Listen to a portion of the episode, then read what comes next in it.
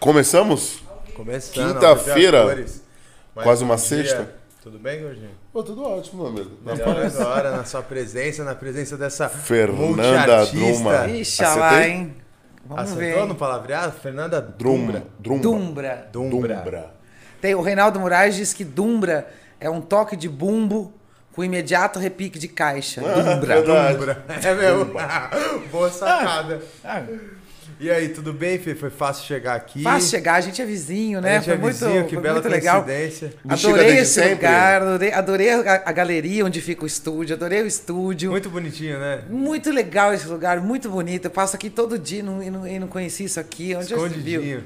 Moro aqui há mais de 20 anos. Que maravilha, né? É isso que eu ia perguntar. Ah, se você sempre foi Bela Vista ou não. Não, já morei em vários lugares de São Paulo, porque na verdade eu vim para São Paulo com 17 anos e aí vim para estudar. Então, quando você é estudante, você mora em vários lugares. Eu morei até no CRUSP, lá no conjunto residencial da USP. Pode crer. Mas em 99 eu comprei esse apartamento aqui no Bexiga e aí desde, então eu tô aqui.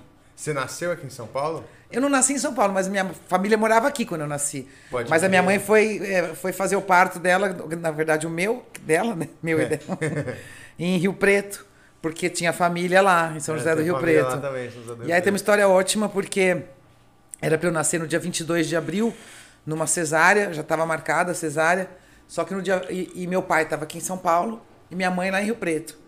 E eu tenho uma irmã que é mais velha do que eu, então eh, todos achavam que eu era um menino. Ih, E na, e na época que eu nasci não se fazia eh, exame para saber se era menino ou menina. E meu pai tinha certeza que era um menino e ele dizia para todo mundo que era um menino. Porra, meu filho, vai nascer meu filho, tô esperando, minha mulher tá esperando um filho, um moleque, não sei o que e tal. E minha irmã, que tinha cinco anos na época, ela dizia assim: não é um menino, é a Fernanda. Não é um menino, é a Fernanda.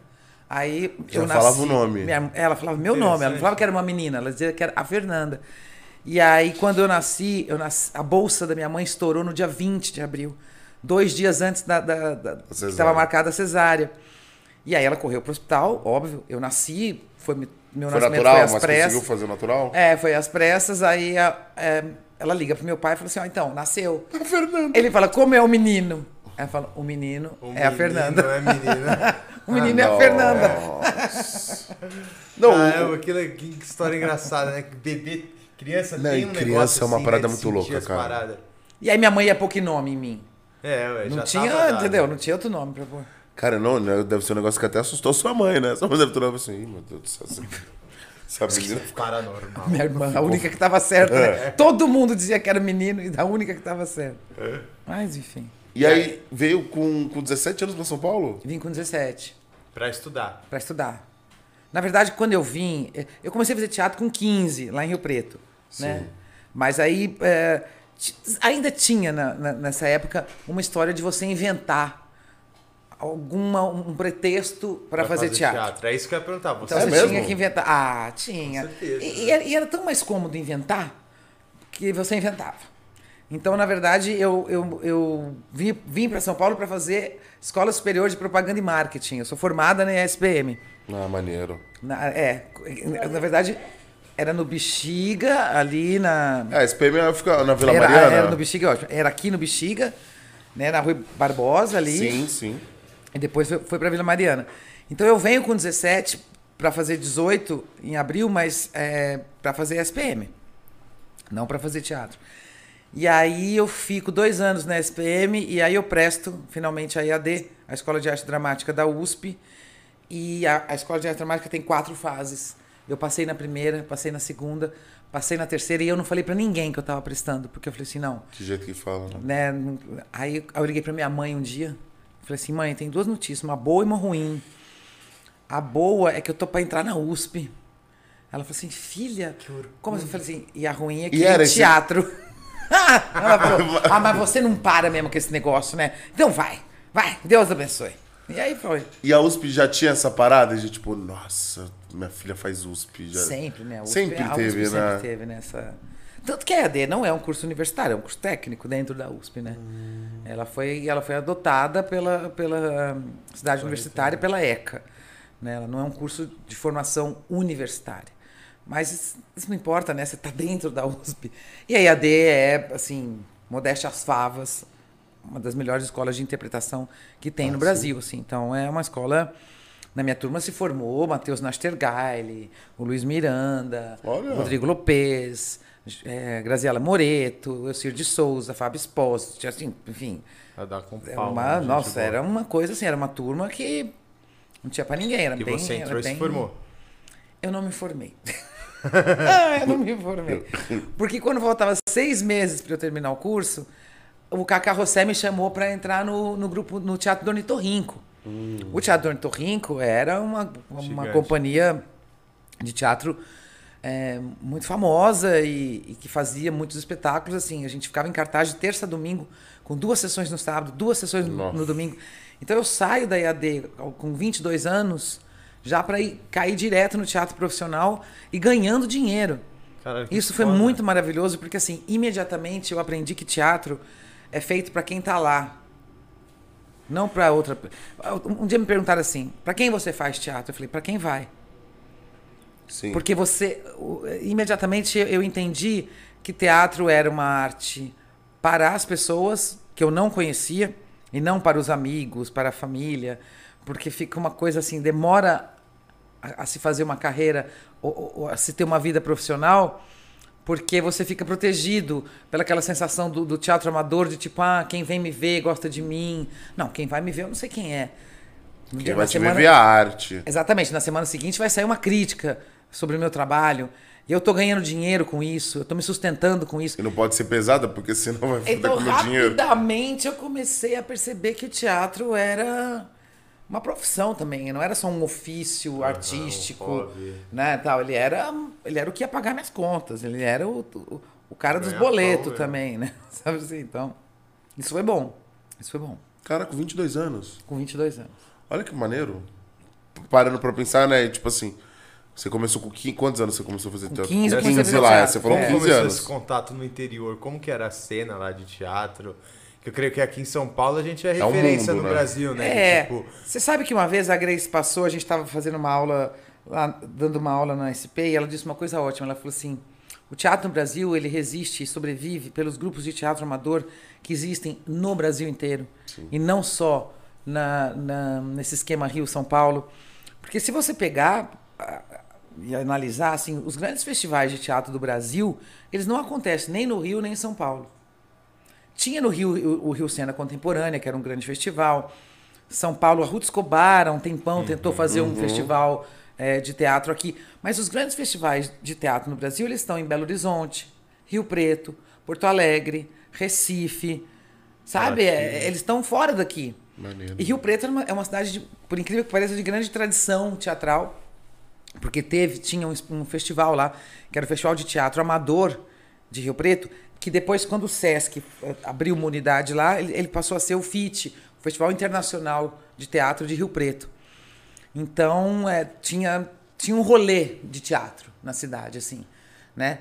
E aí abriu-se uma escola de teatro lá, que chamava Escola Palco e Alma. Olha que nome, né? Palco e Alma. E aí eu tinha 15 anos e eu falei pra minha mãe, eu quero estudar nessa escola.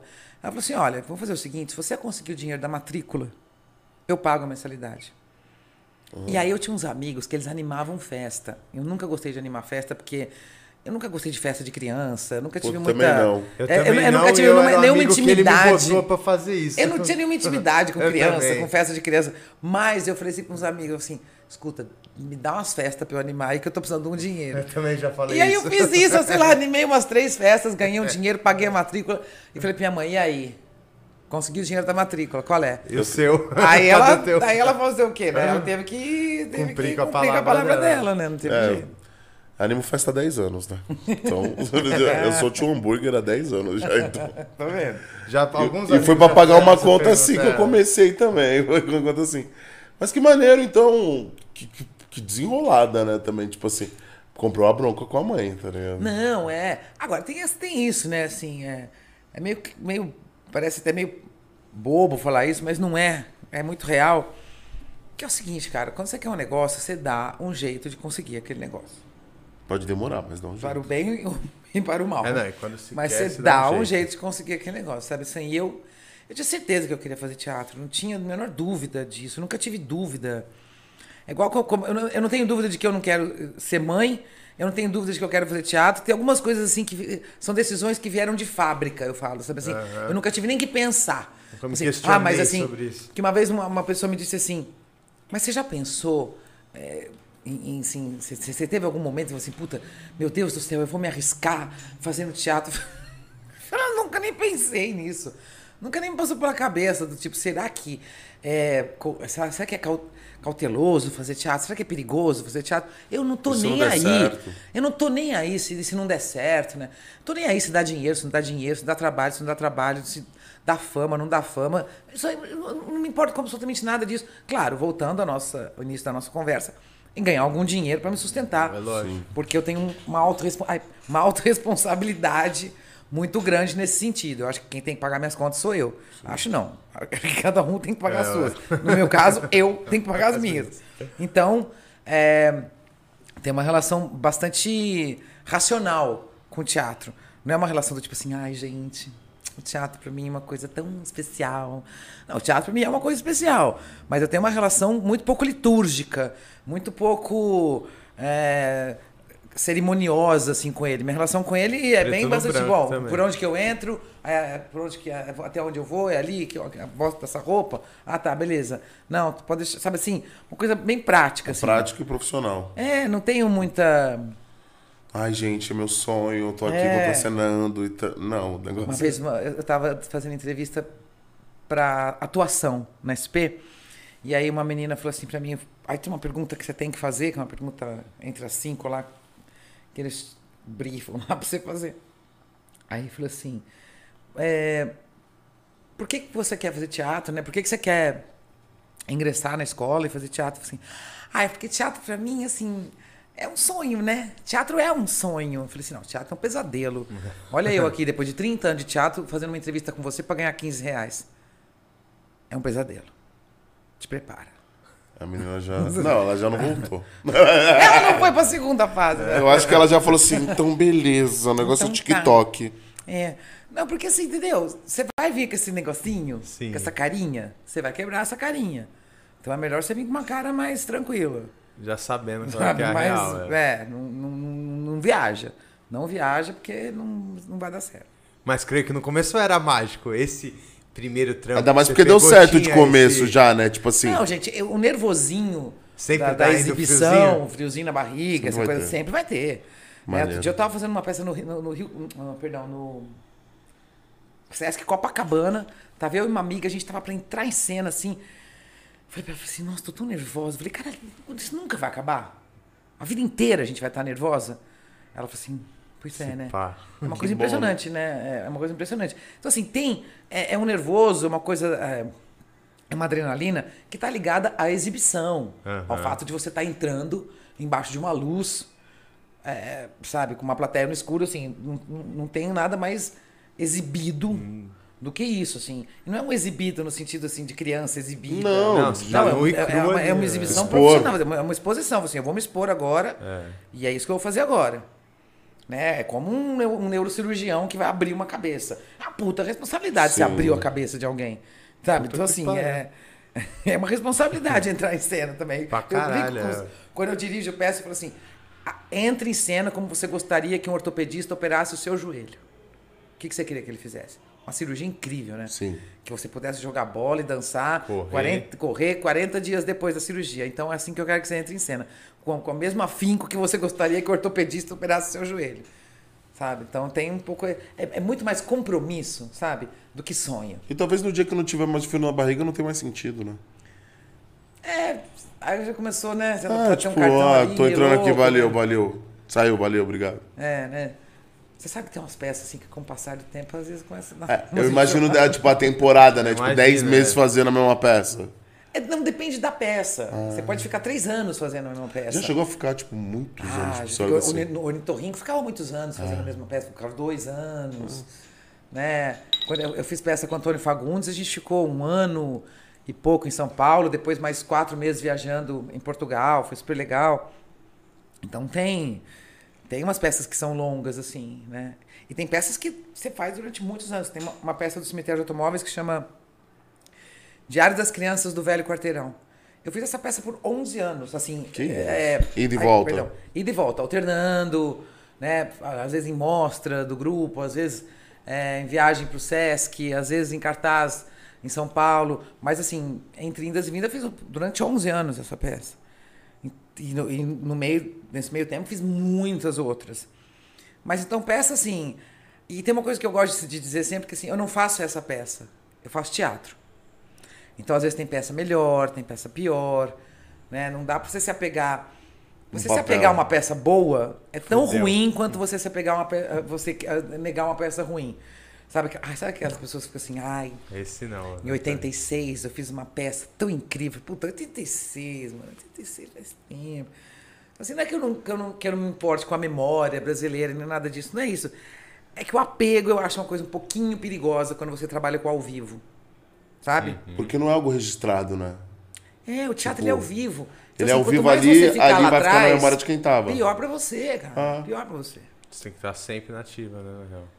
É, é legal ter lembrança, mas não apego. Aham. Sabe? Tipo, ah, eu era. Saudosismo, sinistro. Até porque Tipo, assim, ah, eu já fiz boa, tal peça, a- eu não vou fazer isso. a- a- outro dia eu falei uma coisa tão engraçada pra um amigo meu, ele é um ator mais velho, assim, e eu falei assim, então, cara, tô te convidando pra esse projeto aqui, que é um projeto legal.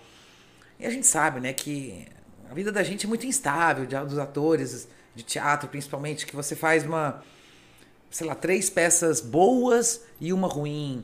Três boas e uma ruim. Ele falou assim, isso no auge da carreira. Hoje você- é só ruim. Hoje é só ruim.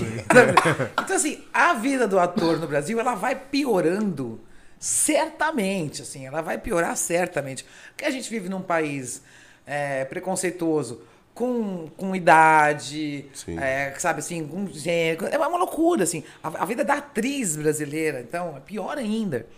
Que você, assim, você fica velha com 30 e poucos anos, você é mãe da Bruna Marquezine. Ou Pode seja, você crer. teve Ah, a Bruna verdade. Marquezine com 8 anos. Com quantos anos? Quantos, sabe assim? Aham. Eu tinha conhecidas, assim, que atrizes que, sabe, a pessoa tá com 34 anos, ela faz a mãe da Bruna Marquezine. Eu falei assim, não é possível, vocês estão loucos. Eu, eu, eu sou roteirista de série também, eu tava escrevendo uma série é, sobre uma mulher que a protagonista tinha 53 anos, e um dos roteiristas uma hora virou pra mim e falou assim, puta, ela podia ter pelo menos 40, né? Porque 53 é porra, 53 não dá. Falei, não dá por quê? Uma pessoa de 53 não Quando tem uma tem sua história incrível pra contar? Ela É. não tem uma história incrível pra contar? Claro que ela tem.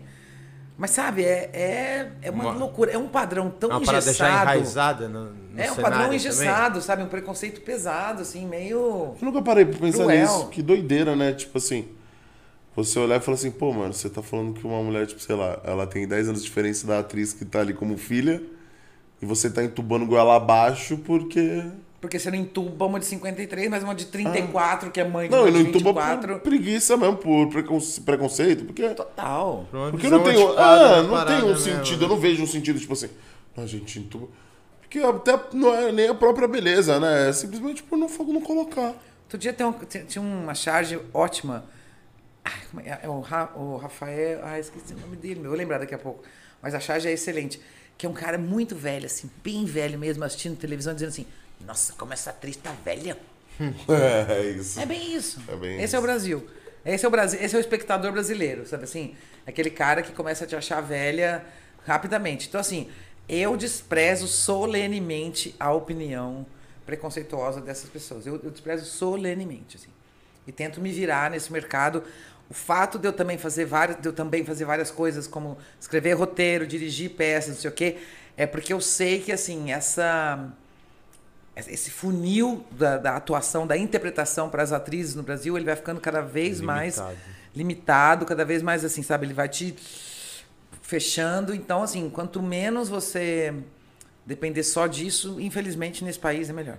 E Foi daí que surgiu essas suas facetas, que eu sei, eu dei uma pesquisada antes sobre a sua carreira, você canta, Não, ela né? faz tudo. Você dirige, você atua, É. você já teve coluna, você faz Eu de tudo um roteiro. pouquinho, você escreve roteiro. Não, na hora que eu li o Instagram, eu olhei e falei assim, meu Deus, ela faz tudo isso. E eu tô. Eu, Que hora que ela faz isso? Não, e o meu tá aqui. Fala mesmo podcast.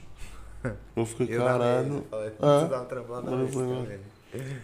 É, na verdade. É, Mas tudo veio com teatro, Foram, parte. é, começaram muito a ver com teatro. Porque assim, eu sou uma atriz muito curiosinha. A maioria, assim, muitas atrizes, a maioria delas, assim, chega e vai pro camarim. Uhum. E fica lá falando coisas, conversando e tudo mais. Tal. Eu sempre fui aquela atriz que, que fica sentada na plateia e fica assim. Esse refletor, esse refletor é o quê? Ah, é um elipso? E qual que é a diferença de PC e de elipso? E esse negócio que você colocou na frente é um gobo? Ah, então ele que desenhou isso, né? Então eu ficava conversando com aquilo. Conversando com a figurinista, conversando com não sei o quê. E de repente eu me percebi uma atriz que eu não era uma, só uma intérprete no sentido de compor a personagem. Eu tinha, de fato, realmente, uma noção de encenação do todo. De, de, de, de, de preencher a caixa preta, que é o teatro, né? o palco do teatro. E comecei a desenvolver na minha cabeça uma ideia de que não existe nada, não existe hierarquia na caixa preta. Um ator, um copo, um cabo, um microfone, um, um cenário tem o mesmo valor. Tá dentro da caixa preta é teatro. Então, quando você vai encenar, o ideal é que você tenha domínio sobre todas essas linguagens, né? sonoplastia, iluminação, o cenário, o figurino, uh, enfim, obviamente a interpretação, a dramaturgia no texto e tal. E eu comecei com isso. isso aí eu fui para televisão pela primeira vez para fazer o Modern, que era uma série sobre mães. E a gente tinha na reunião de, de roteiro, quando a gente ia ler, às vezes os roteiristas deixavam alguns diálogos para a gente finalizar na sala de roteiro. Modern foi qual? Modern foi uma série que passou no GNT. GNT. É, que era a história de quatro mães. Tá bom. É, e eu era uma das quatro mães. Legal. E aí a gente, nas Faz reuniões tempo? de roteiro. Ah, isso é de 2005. Hum, maneiro. Não, só pra gente. É, Contextualizar. 2005, é, faz tempo. E aí, o cara que era o diretor do Modern, que era o criador da série também, um dia ele virou pra mim e falou assim: Você sabe que você é roteirista, né? Falei, eu? Falei, é. Você é- tem ideias muito legais na sala de roteiro, você tá desperdiçando isso aí. Ele falou assim: então vamos fazer o seguinte: a gente vai começar uma série nova aqui na produtora, na Mixer, que se chama Descolados, e eu quero você na equipe de roteiro. E eu entrei, e eu nunca fui assistente de roteiro. Não, eu entrei como roteirista. Eu, é eu- eu entrei assinando o roteiro já. Coisa boa, mas. Não, foi, foi louco. E, é- e, eu- e, e o cara bancou. de peitou. Ele Responsabilidade, assim, não, né? você é roteirista. Aí quem eu ia, eu ia falar que não era. É, Eu falei, você não, tá sou. É comigo tá mesmo. falando. Duas, puta duas portas de entrada, né? Seja no teatro, seja como roteirista. É. E a banda, eu montei a banda porque eu queria cantar mesmo. Eu chamei um amigo aqui, outro ali, não sei o quê. E eu montei a Fábrica de Animais, que é uma banda de rock, aos 36 anos. Então é por isso que eu digo, eu falo assim, Tá cansada de ser mãe, né? idade. Tô É, velho, já que eu não eu falo, não, eu quero, ser- eu quero, eu vou fazer uma banda. E era uma coisa assim, é, você fala assim, cara, nunca é tarde pra você fazer absolutamente nada na sua vida, sabe? É, então é, eu, eu acho legal, assim, saber que eu montei uma banda de rock aos 36 anos, Foi muito legal. sabe? Porque rock é música, né? Rock não é uma coisa... Essa história de rock é atitude, rock não sei o quê, tu- todas essas bobajadas que ligam o rock à juventude... É uma bobajada, porque rock é um estilo musical. É igual chorinho, é igual valsa, é igual samba. É um, é um, é um estilo musical. Sim. Ou você sabe tocar, ou você não sabe tocar. Você aprecia e entende? ou- É, não adianta ter atitude. Sabe assim, no, samba, não adianta você ser- só ter atitude. Você tem que saber compor um samba. Sim. Saber tocar os instrumentos, saber cantar um samba. O rock é a mesma coisa, sabe? Então, eu, eu, sou, bem- eu sou bem contrária a essa ideia de que rock é uma coisa. É uma atitude, é um estilo uma de. atitude, é, é- é um estilo de vida, sim, mas, tipo. Ah, mas um estilo Não de é só vida- isso, né? Não é Tipo- só isso, porque, por exemplo, você pode pegar o pessoal aqui da Vai Vai, Sim, não é, é só- da escola de samba, eles fazem várias outras coisas durante o ano, e aí chega, vai, né, vai chegando perto de fevereiro, começa aquele movimento bonito. Pelo contrário, né? Muitos ali, tipo assim, ninguém. Para, ninguém não, né? Óbvio que tem um monte de gente que ganha dinheiro com a escola porque são funcionários da escola, mas a grande maioria dos componentes tem outro trabalho durante o ano inteiro Sim. e vai lá de domingo ensaiar. E... Então, assim, não... é a mesma coisa pro rock. Eu acho que é a mesma coisa pra qualquer estilo musical, tipo assim. É que o rock sempre foi vendido essa ideia, né? Que cara, o cara ele é roqueiro, ele é um cara livre, cabelão e. Porque um amigo uma vez falou, ele falou assim, quando a gente para de pensar que o rock é, um- é música, e não outra coisa, mas música, é, você pega uma coisa assim, você pega o jazz. O jazz, quanto mais velha ou velho a pessoa fica, né, um homem ou uma mulher, aí você assim, Tá nossa, é, é um jazz, né? né, um jazz man. Ela é uma jazz woman, né? Ela é um, então um bluesman, né? No blues também, um cara mais velho, assim, todo mundo é idolatra. O rock fica meio constrangedor. O rock a pessoa vai ficando Pode crer, velha, tem isso vai ficando meio constrangedor. Você, tiozão, ei, né? tiozão, eita, esse aí não cresce. É, não sei o que. Você, você entende? Então, assim, corroborar com esse tipo de pensamento É só puxa a gente pra trás, não, não, não leva a gente a lugar nenhum. Total. Cara, eu, não tinha- eu nunca tinha pensado Eu nisso. também não. Que a pessoa vai ficando velha no rock, tipo, ó, o tiozão ali do rock. É, sabe? E tem mesmo essa impressão, é uma Verdade. coisa muito ligada à juventude, né? É uma atitude, É. né? Rebelde. Mas você tem uma atitude rock and roll, pô, né? Todo mundo com aos 36 anos monta uma banda. Quando você tava falando, no começo ainda sobre teatro, tava pensando assim, pô, mano, pena que eu já tô velho pra um dia fazer algum bagulho de teatro. Ah, Tá ligado? Dá vontade de socar. Você vai já entrar como pai, mas suave. É, né? Ah, Ué. tudo bem, é o que tá Tá valendo. vendo? Já não Tá dá pra fazer malhação. Malhação Tá não pega mais. Não, mas é uma parada que eu sempre brisei mesmo. E é muito doido como que você vê que, tipo assim, como a gente é criado numa sociedade preconceituosa, tá ligado? Porque quando eu era criança, minha mãe valorizava essas paradas. Minha mãe, quando eu tinha 10 anos, minha mãe colocou no xadrez, no jazz e no coral. Aí eu pedi futebol, judô, e... mas ela botou no. E tinha um teatro. E, e, e nisso tudo, o que eu mais fui contra e ela não matriculou porque eu fui totalmente contra foi o teatro, porque era só as meninas que faziam no colégio e ia ser o único menino, aí eu já era gordinho, já ficava meio, né? Falando assim, eu não vou dar mais quero. esse pano pra manga, não. Sim. E aí eu- hoje eu vejo, tipo assim, puta, que vacilão que eu fui, porque é total uma arte linda, tá ligado? Tipo assim, Mas eu acho contracenar, que a eu gente tem vejo. afinidades também. Eu, por exemplo, nunca fui muito boa de esporte. Nunca gostei Não, mas eu muito também de- não, de- mas era como a esporte, sociedade te entendeu? vendia, tipo, Sabe, o moleque assim. ele tem que jogar bola e fazer E judô. outra sei coisa lá. também, nunca gostei de tocar instrumento. Eu não toco nenhum instrumento. Nenhum instrumento. Eu não toco é, nada. Na banda você canta. Na banda eu canto. E aí teve uma- um filme que eu fui fazer esses tempos que eu fazia uma baixista no filme. E aí, a- na, na época eu tava casada com um guitarrista e ele falou assim pra mim: pega, pega a guitarra, pega. Pega e empunha a guitarra. A hora que eu peguei, ele falou assim: nossa, Nossa, deixa ela de canto. nossa senhora. A hora que você pegar na- no, no baixo, as pessoas vão saber que você não toca nada, que você não sabe nem pegar no baixo. Aí ele falou assim: então vamos do começo. Porque também tem uma coisa: eu sou CDF. Ah, Eu, quando eu boto uma coisa na cabeça, eu falei, eu vou aprender, não sei o quê. Aí comecei a fazer aula de baixo. Aí eu aprendi a tocar a música do filme. E aí quando a gente foi lá fazer o primeiro ensaio com o, o diretor. é, como é que é? Diretor de. Não é, não é, como é que é? Ele era um. Ah, diretor de som lá, enfim, o cara que, que, que tava regendo a gente lá, o, o maestro. A gente tocando no ensaio, ele virou e falou assim: é, além da Fernanda, alguém sabe tocar aqui? Falei. convenceu legal, hein? Eu falei, tá, tá vendo? Agora, só sabia tocar aquela música. Eu Mas só sabia tocar aquela pensava. Ele música. tava bom, né? Ninguém pediu O que, fazer o, um show. o- o que o- os meninos elogiaram, é o diretor musical, né? O que ele elogiou foi que a minha mão direita era. Ele falou assim: não, a sua mão direita, ela tem uma levada assim que.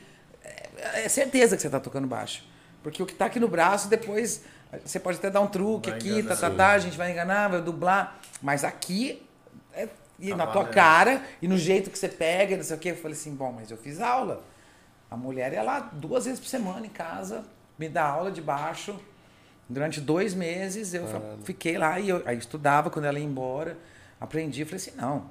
Aí tinha- hora que eu já pegava, já punha o baixo assim de lado, assim, sabe? Como, como quem, tipo, ah, tá, tá, isso aqui, tô, com- tá, tá, assim, tem muita intimidade com isso aqui, não sei o quê. Mas é o que é a função do ator, né? Quer dizer, é você interpretar o que for. Você não precisa ser médico para interpretar um médico. Caraca, precisa ser- vendeu um sonho pro É. cara, hein?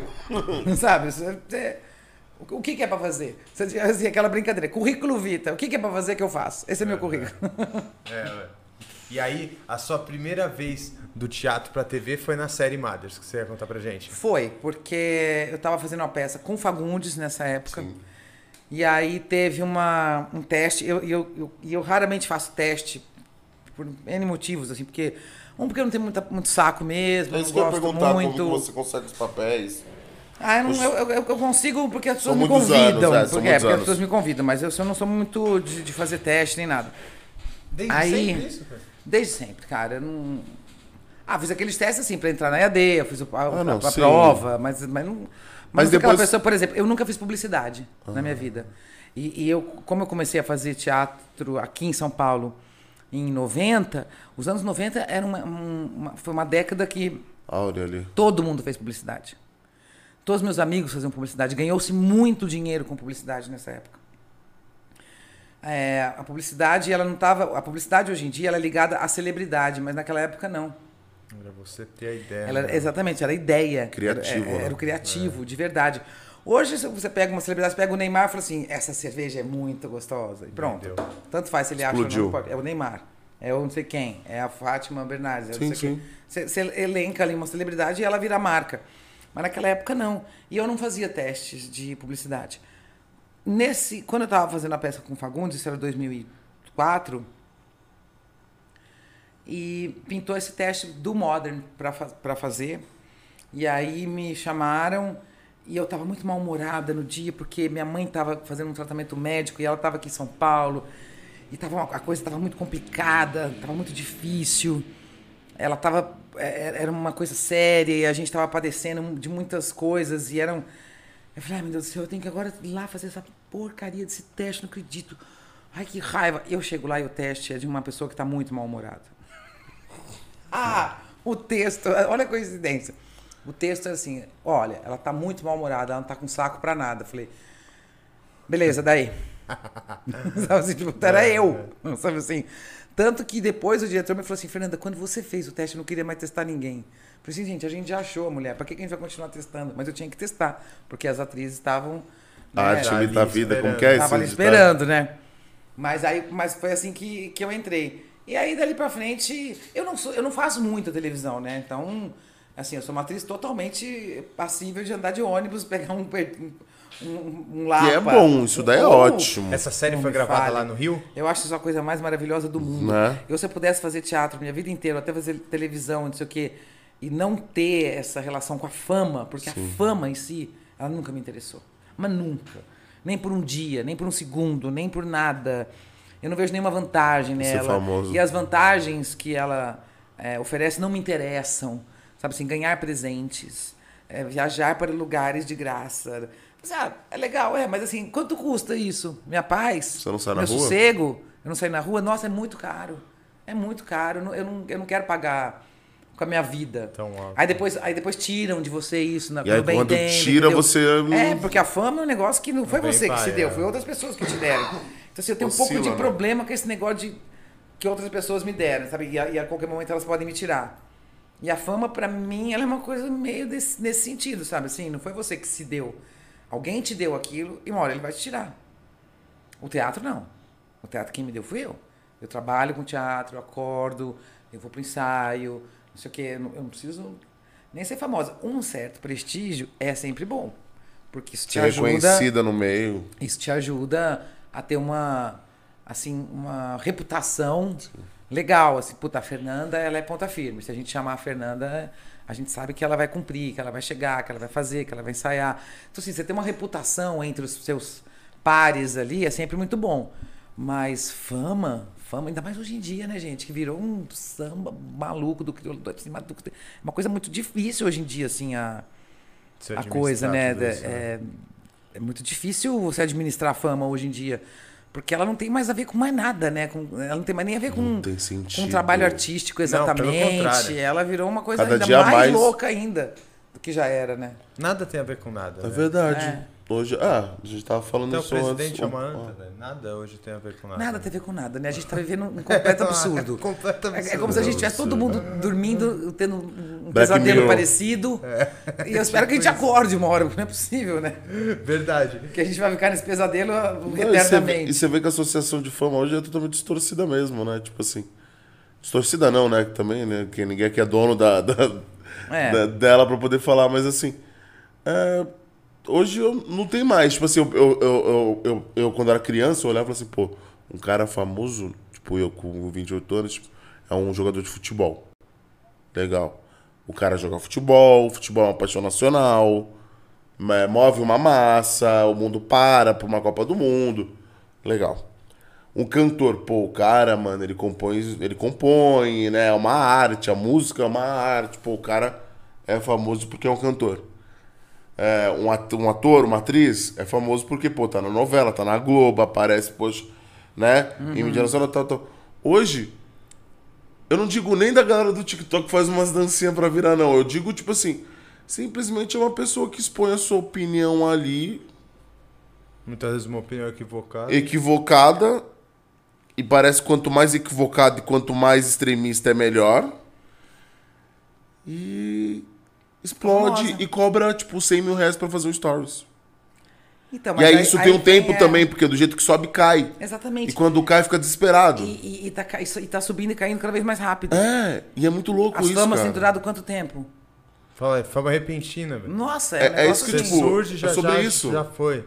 Então você olha e fala assim, pô, o que, que é fama E hoje? que é natural, né? Quando a gente tá falando sobre uma coisa rasa, até no que você falou, né? Tipo, sei lá, você vai pegar um jogador de futebol, ele é famoso. Pô, o cara mas por treina isso, 10 horas por ele dia. jogou tal, tal e tal time, ele tem um porquê. Quando a gente leva pra esse âmbito raso, fala, sei lá, o cara ficou famoso por quê? Por uma dança? Pô, legal.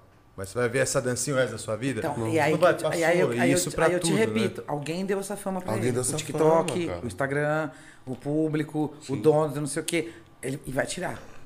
Do mesmo jeito que deu, vai tirar. É, tendência, né? Uma hora, antes era o Orkut, a gente tinha Orkut, já teve MCN, teve CQ, teve um monte de coisa. Mas que não faziam famosos, né? Mas que não fazia famoso. Mas, tipo assim, hoje você olha, pô, e até o Facebook não fazia famoso. Hoje você olha o Instagram, tudo que é muito rápido, explode muito rápido e acaba muito rápido, né? Sim. A gente tá falando do Instagram, que era, era, uma, era um veículo de, de você postar fotos em tempo real.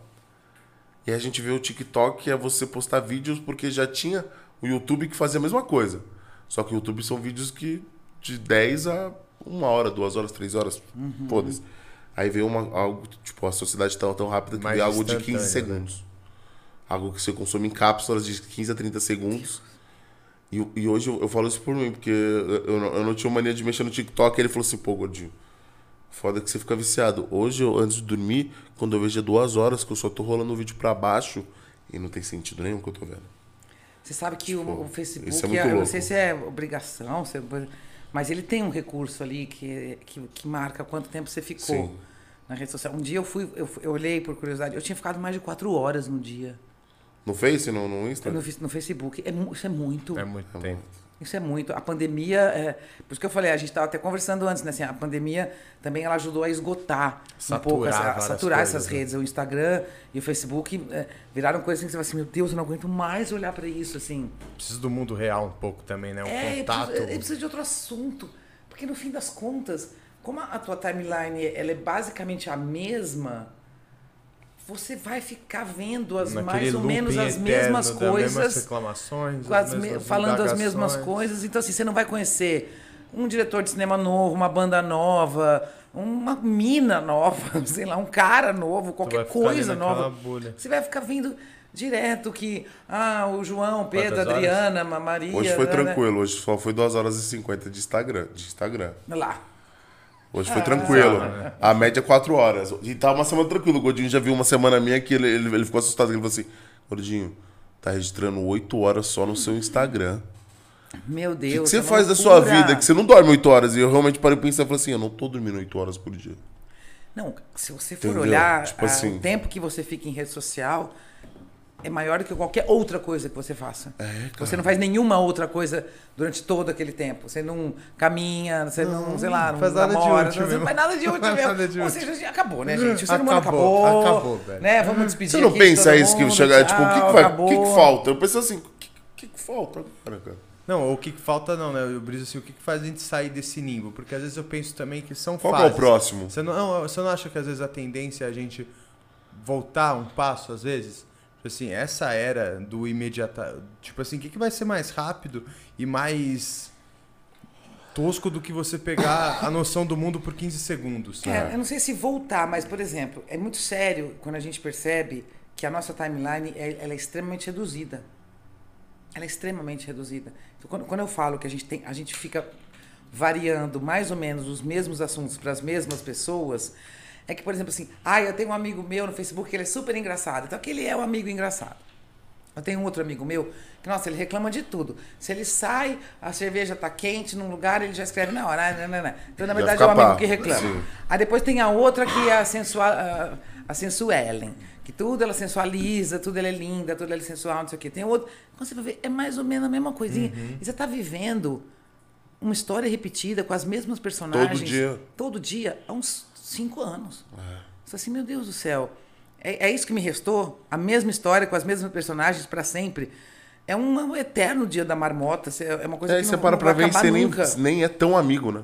É, Você Não, é um ciclo que você e escolheu mesmo ali se seguir. for... Não, é mesmo se for, ah, tipo... Existem pessoas incríveis no planeta Terra produzindo coisas que não são seus amigos, que você está deixando de ter acesso porque você está lá preocupado. Porque ele só te mostra se isso, o algoritmo. A Adriana, o José, o Ricardo, não sei o quê, o Cleiton, a Luciana, não sei o quê. O que, que eles estão fazendo hoje? Dane-se o que eles estão fazendo hoje também, sabe?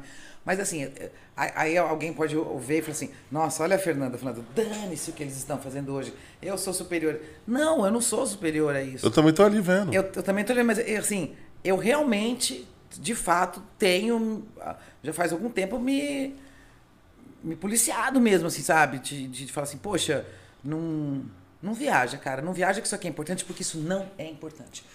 Os caras estão ganhando dinheiro, e aí É eu, muito dinheiro. que acabei de dizer pra você, ah, eu não quero fama porque quem dá e tira. O, que- o que, que esses caras estão fazendo? Eles estão me manipulando. É, fazendo Pra você querer. com Você, né? Eles estão me manipulando pra ganhar dinheiro comigo. É. E eu estou dando dinheiro pra esses caras. E o produto é você. mundo. O produto, é você. É. Eu sou geradora de conteúdo, eu sou consumidora desse mesmo Ah. conteúdo que, que, que- meus amigos geram. É só pra você analisar. E, Você assistiu e, aquele igual. dilema das redes, Fernanda? Assisti, menino. É isso daí, aquilo, você dá um medo. isso, é. Dá um medo. Nossa, aquilo dá um E medo. Dá um medo porque já aconteceu, né? É real. Você olha e fala assim, pode crer, esse é o panorama do... Ou esse é o panorama real Não, do pô. mundo que eu vivo Quer hoje. testar? É só falar, eu quero comprar um tênis Nike. Já falei. Ó, daqui a pouco. Daqui a pouco, não, quando você menos perceber que você vai estar no Instagram, vai aparecer uma propaganda com o tênis da Nike. Por exemplo, quando você põe, você vai no site de busca, eu- pelo menos pra mim, assim, quando eu vou no site de busca do Instagram, o que o algoritmo me sugere é tão constrangedor, assim, cinco maneiras de pegar um homem, cinco frases que vão deixar ele louco por você.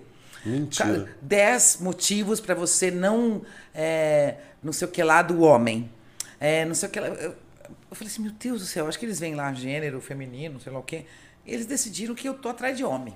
Que eu quero caçar homem, que eu quero que o homem fique pensando em mim o dia inteiro. Eu falei, onde vocês tiraram isso, meu Deus do céu? Você não É tô nem isso- reclamando é isso, é isso vocês. que vocês me sugerem. Ou seja, além de tudo, a minha inteligência é extremamente subestimada pelo Instagram. Eu sou uma pessoa, entendeu? O Instagram acha que eu sou uma idiota, que fica o dia inteiro atrás de homem e fica, e fica me ensinando como fazer isso. E, e pior, são péssimos, tá? Agora falando como mulher. Tá? Nenhuma daquelas fórmulas ridículas que eles propõem funciona, entendeu? Aquilo é uma cafonice sem fim. Então, assim, é muito louco, porque, assim, de, de fato, é, Ó, vou, vou dar uma dica aqui sobre o Instagram. É legal seguir cartunista.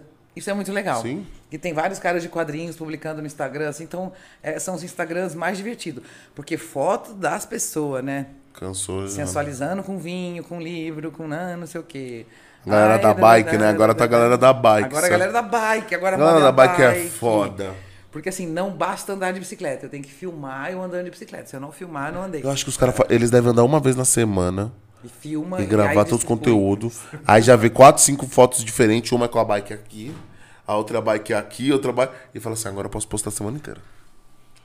Porque não é possível. Não é possível, Não é entendeu? possível. Então, assim, é isso. A gente, a gente tá é, vendo as mesmas coisas. Ah, você falou bike, eu já, eu já falei. É, é, é. é. Já Tá lembrou Então, dele. E, e, obviamente a nossa timeline não deve ser a mesma, mas olha como é parecido. É. E você vê que vai tudo, tipo assim. E, é- e é muito louco, né, mano? Tipo, eu falo pela minha timeline, sabe o que aparece pra mim? É, isso daí eu gosto. é. Eu gosto tudo que prensa. Sabe aquela máquina de prensa que prensa tudo? Amassa tudo, eles põem Ah, a sei. me amarro nisso e me amarro que os caras fazem com miojo, que eles consertam qualquer coisa com miojo. Já viu isso?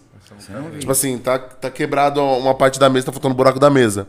Eles botam miojo, vai molhando miojo, Aí ele seca lá no Aí formato. secou no formato, ele pinta, tá aqui na mesa. Mas eles fazem isso com tudo. Olha só. E eu perco meu tempo vendo isso e eu falo assim. Mas Caralho. é, tá nisso, né? Não é Olha pra que te trazer maneiro. algo útil mesmo, né? O segredo tá em saber te prender, né? Foi o que você falou, o cara sabe ali o que que segura você vendo. Provavelmente em 15 segundos não vai ser nada de relevante mesmo na sua vida.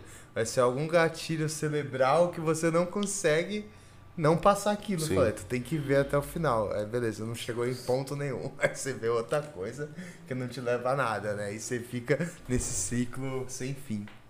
É droga, né? É. Fê, mas eu fiquei curioso voltando pra parada da série do GNT. Esse foi o primeiro contato com a Rede Globo? E como que era essa parada de atriz e de estar agora trabalhando na Globo? Então, tinha, a você Globo, tinha essa parada a- com você? a- assim, a GNT era um canal, né, da... da é da, é da Globosat? É. Meu Deus. E, mas tinha, então, ali uma... A, a produção era da Mixer. Pode uma crer. produtora aqui de São Paulo. Foi gravado aqui em São Paulo? Foi gravada aqui em São Paulo. A Globo, a Central Globo de Produções, né, do Projac e tudo mais, onde, onde se produz as novelas. Hoje em dia já está já tá mais aberto, já não é tão centralizado no Projac. É, já tem muitas filmagens em locação, né, que é quando você aluga um Muito lugar para rolando. é, eles não estão mais tão, é, tão lá. Mas ainda existe lá, né? Esse, o Projac ainda é uma coisa muito forte ali na, É, na ficção e nos porque- programas. Assim, a Globo ela tem uma coisa muito impressionante, que ela é uma grande empresa, né? Então, é, é uma coisa maluca. Quando eu, eu sempre disse uma coisa que outro dia o Wagner Moura falou numa entrevista no Roda Viva, eu falei assim, poxa, que legal ver um, um outro artista falando isso, porque é uma coisa que a gente fala muito entre nós e, e- e poucas vezes isso sai do âmbito dos artistas, que é o seguinte, quando uma pessoa, eu estava gravando uma série na Globo que chama Assédio, e eu fazia uma das, das protagonistas que, que era então é, assediada ali, né, de fato, não só contava, mas tinha a cena do assédio em- do, do médico, é, o Roger Sadala, né, que, que é o Roger Abdelmaci, em cima da minha personagem, quando ele, quando ele assedia a minha personagem, a Vera. A gente estava gravando no consultório do, dele ali, né, na, uma locação que era o consultório dele. Nessa hora, tava só eu e o, e o Antônio Calone em cena. Em volta da gente, tinha umas 80 mil pessoas. Umas 80 pessoas, pelo menos. Entre microfonista, pessoal da elétrica, camareira, assistente de maquiagem, assistente de direção, a diretora, ah, não Um sei o quê. completo. Tá, tá, tá. Enfim, um staff ali de gente que beirava umas 80 pessoas, sabe? Então, quando você xinga um artista, não sou eu só que você está xingando. Eu espero que você saiba que você está xingando muitas aquela pessoas que, que, que alimentam esse mercado é, como trabalhadores, sabe? Da arte. E, portanto, tam- também são artistas, porque são trabalhadores que vivem de arte. O cara que é o motorista do caminhão, a, É muita gente. a senhora que faz é, uma, uma outra coisa é, no set, o senhor que faz uma outra coisa no set, o- todo mundo que está ali trabalhando. É, é, é uma, é, uma, é uma empresa muito grande. A Globo, ela emprega centenas de milhares de pessoas, assim, é uma grande, uma grande empresa. Então, assim, cuidado ao xingar um artista. Ai, Globolixo. Ai, não sei o quê. Eu falo assim, gente, vocês são bobos, né? A mesma coisa que ficar falando assim, ai, Sadia lixo, Perdigão lixo, é, Nestlé lixo. O que, que é? Porque, porque é, uma, é, uma, é um canal de televisão que também lida com informação. Ou porque agora não tá no viés que. Ou porque não está no viés político que te convém Porque, nesse assim, momento, no viés moral É. ou político que te convém nesse momento. Mas assim, é, é você bem limitada, né, pessoa que fica falando essas coisas. A pessoa que fala essas coisas, você é bem limitada, hein? É, me parece um Sabe? pensamento raso que aquilo também não é endeusar a Globo, né? Mas tipo assim, pô, você tá reclamando da Globo, então ok, mas aí a gente vai falar do que também? Se, se também é o que a gente tem de melhor. Tu vai assistir agora a novela da Record, então? Então, tipo assim, É, o que, que você vai fazer o também? nível Respeito de de- Macedo. De tipo assim, pô, aonde você vai. Pô, tá ruim com a Globo? Você tá achando que tá ruim? Então, pô, vai se informar aonde você vai se informar? No WhatsApp? Então, assim, você tem que também, tipo, ter um padrão ali que a Globo levou, que não é de total você desmerecer, né? E eu perguntei essa parada de trabalhar na, na Globo, que eu imagino foi o que você falou, pra mim, que não, não sou ator, e só de admirar o cinema e tá com gente que lida com o cinema, surge essa, pra mim, assim, pô, eu morro de vontade de ir no Projac. Deve ser muito louco ver aquela parada funcionando.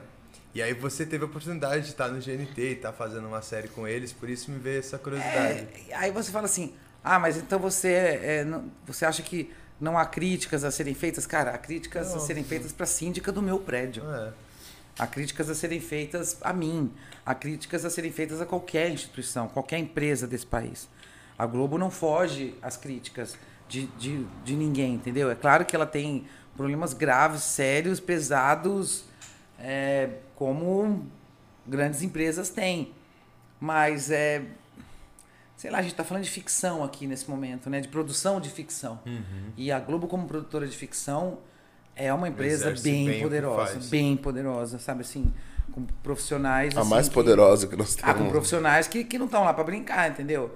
Até porque, o, até porque o Ibope tá, o Ibope tá rolando. Se, você Tá tiver, medindo. se você estiver brincando, você não. Não, Não, não vai, dura vai ser lá. bom. Lá É. nada dura se o Ibope não tiver legal. Que deve É. ser difícil também esse trampo na TV, né? Você trabalhar ali com o Ibope e medindo isso e a pressão pra quem Até trabalha lá de eu trás, acho, né? mas isso é uma opinião absolutamente pessoal, assim, nem, nem discuti isso com ninguém nunca.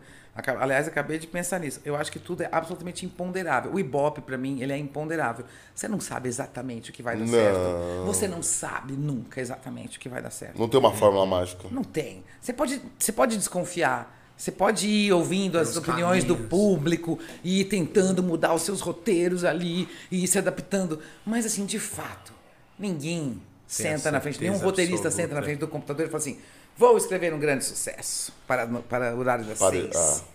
Não dá, você sabe, você vai escrever. Agora, se aquilo vai ser sucesso, só o tempo. Não, é muito doido como o Ibope também entra uma parada que, tipo assim, já, eu, a, é, a TV já não é mais a TV. Entendeu? Tipo assim, a Globo já não é mais a Globo. Não, não tem Ainda nem- é não proporção nenhum, que é. ma- é, mas a internet vem de um jeito, né? A gente É, tá falando, por A exemplo, televisão aberta, ela perdeu muito, Muito, cara. do Então, seu tipo, poder. Dá um exemplo, Faustão, tipo, pô, porque o Faustão tinha o programa dele há 30 anos, no mesmo horário, todo domingo, tá ligado? Por quê? Porque já foi uma geração inteira que acompanhou as mesmas piadas. Por quê? É. Porque era o que agradava. Dificilmente, não, não acompanho muito bem, o, o- por exemplo, o do Hulk eu nunca vi ele fazendo. Ele assumiu agora o horário do Faustão. E, mas eu já penso que nu- nunca vai ser mais do que foi. Por quê? Porque já não, não prende as mesmas pessoas mais. Foi o que você falou, essa galera já. Essa geração já tá velha, essa geração já. E não cria, e não cria público novo. É, essa não geração, reciclou né? esse daí. Porque. Tipo, só o você pegar- BBB, por exemplo, você tá criando pegar público qualquer novo. pessoa com menos de 25 anos, assim, ela Eu não vejo TV. tá no VTV. Eu não vejo TV. Ela não vê TV. Eu não tenho- ó. Ela não vê TV aberta, ela vê streaming, ela vê. Eu não tenho é, TV. filme que ela baixa, ela vê.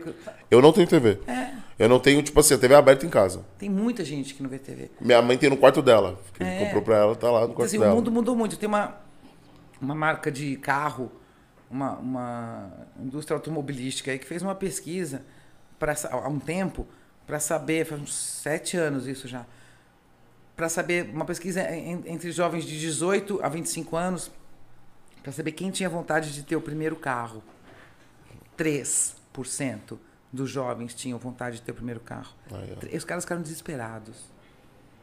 Se essa pesquisa fosse feita nos anos 80, tipo, 90% dos jovens queriam Ia ter o todo primeiro mundo carro. ter o O primeiro carro era um negócio. A gente mesmo. Hoje em dia, não é uma coisa que você diga assim, puxa, nossa, meu sonho é ter um carro.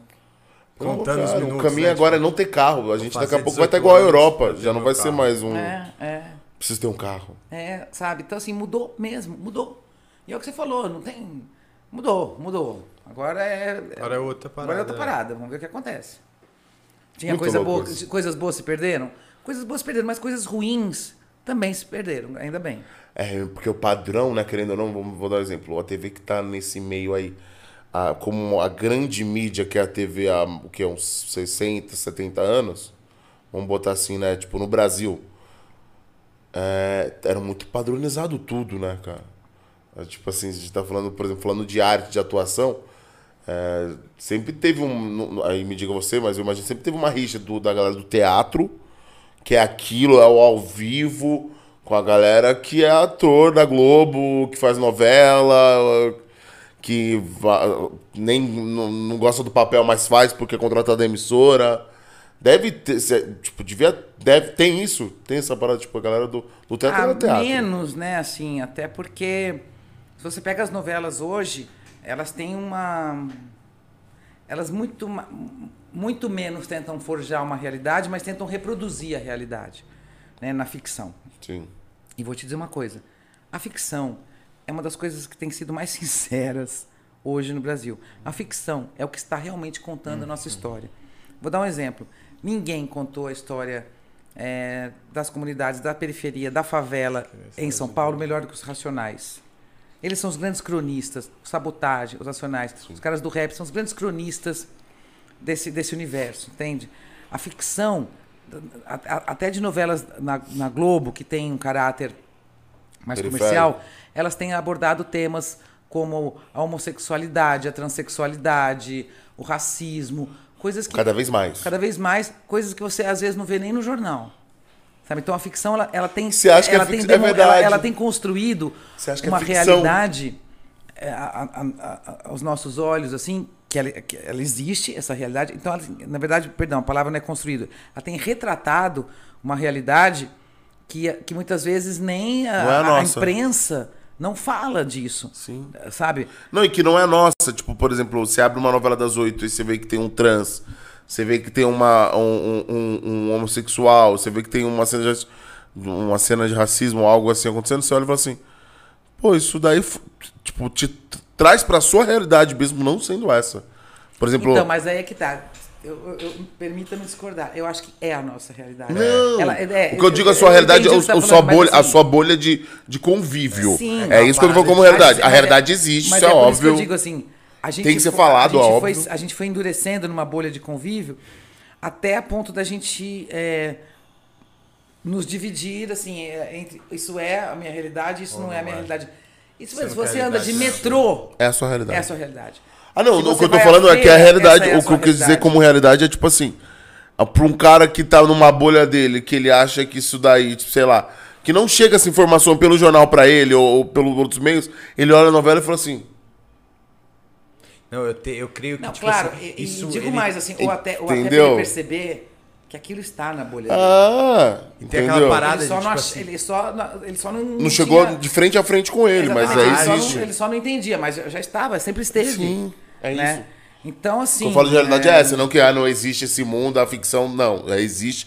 E maneiro que cada vez mais, principalmente eu falo da maioria das novelas das oito, eles vêm retratando isso fortemente. E cada vez mais. Isso também é uma Não, parada tem aquela foda. parada da arte, a música, tem isso também de, tipo assim, bater com cautela, né? No sentido de, tipo assim, tu tá vendo ali, sei lá, você gosta do personagem ali, você às vezes até é um cara homofóbico em casa. Aí tu tá vendo ali uma novela. Aí você tá vendo o jeito que estão tratando o cara ali com homofobia. Mas tu gosta do personagem. E aí no subconsciente, você vai entendendo que, tipo assim, pô, velho, essa atitude é escrota. Às vezes não é de primeira que você vai pegar aquele cara e vai vender a ideia de que, puta, eu tô fazendo uma postura errada. Mas com o tempo, o cara vai vendo aquilo ali, a arte mata com sutileza essas paradas, né? Se tem um público que com o tempo vai consumindo isso, uma hora ele vai entender, tipo, por exemplo, aquela do do Racionais, fala, às vezes tu não precisa morar na favela para entender com o tempo um pensamento racista num policial. Isso foi retratado para você há tanto tempo que você já enxerga aquilo como uma visão de quem passou aquilo. Então eu vou além, eu vou pegar uma carona no que você tá falando e vou dizer assim: tem certas coisas, cara, que já não tem mais desculpa. É. Tem certos preconceitos pra, com certas pessoas que eu já não tô mais desculpando. Sabe? Aham. Então, assim, tem, Já tem foi, né? Tem algumas atitudes homofóbicas e racistas que eu falo assim, cara, desculpa, isso aí Não não, dá. não dá mais. Uma pessoa como você tá é uma pessoa assim, desprezível por ainda estar pensando desse jeito. Sim. Entende? Pessoas assim que têm acesso mínimo a uma TV aberta que seja. Não precisa, sabe assim, Sim. não quer se informar mais profundamente, não quer. Beleza, tá. Mas sei lá, mas Do raso mesmo. do raso mesmo, aqui do raso, sabe assim, na, na beirinha, da- na beirinha já dá pra sentir se a água tá quente ou se a água tá fria, sabe assim? Você, Você se precisa bota, não, não o é na fundo. beira, você bota o dedo, você sabe. É, sabe? Então, assim, tem algumas, co- algumas pessoas que tá- ainda estão preservando atitudes reacionárias que não tá mais. que eu não tô mais, não tá mais passando. Sabe? Então, assim, eu tenho criado uma fama maravilhosa que assim, cuidado com o que você fala pra Fernanda.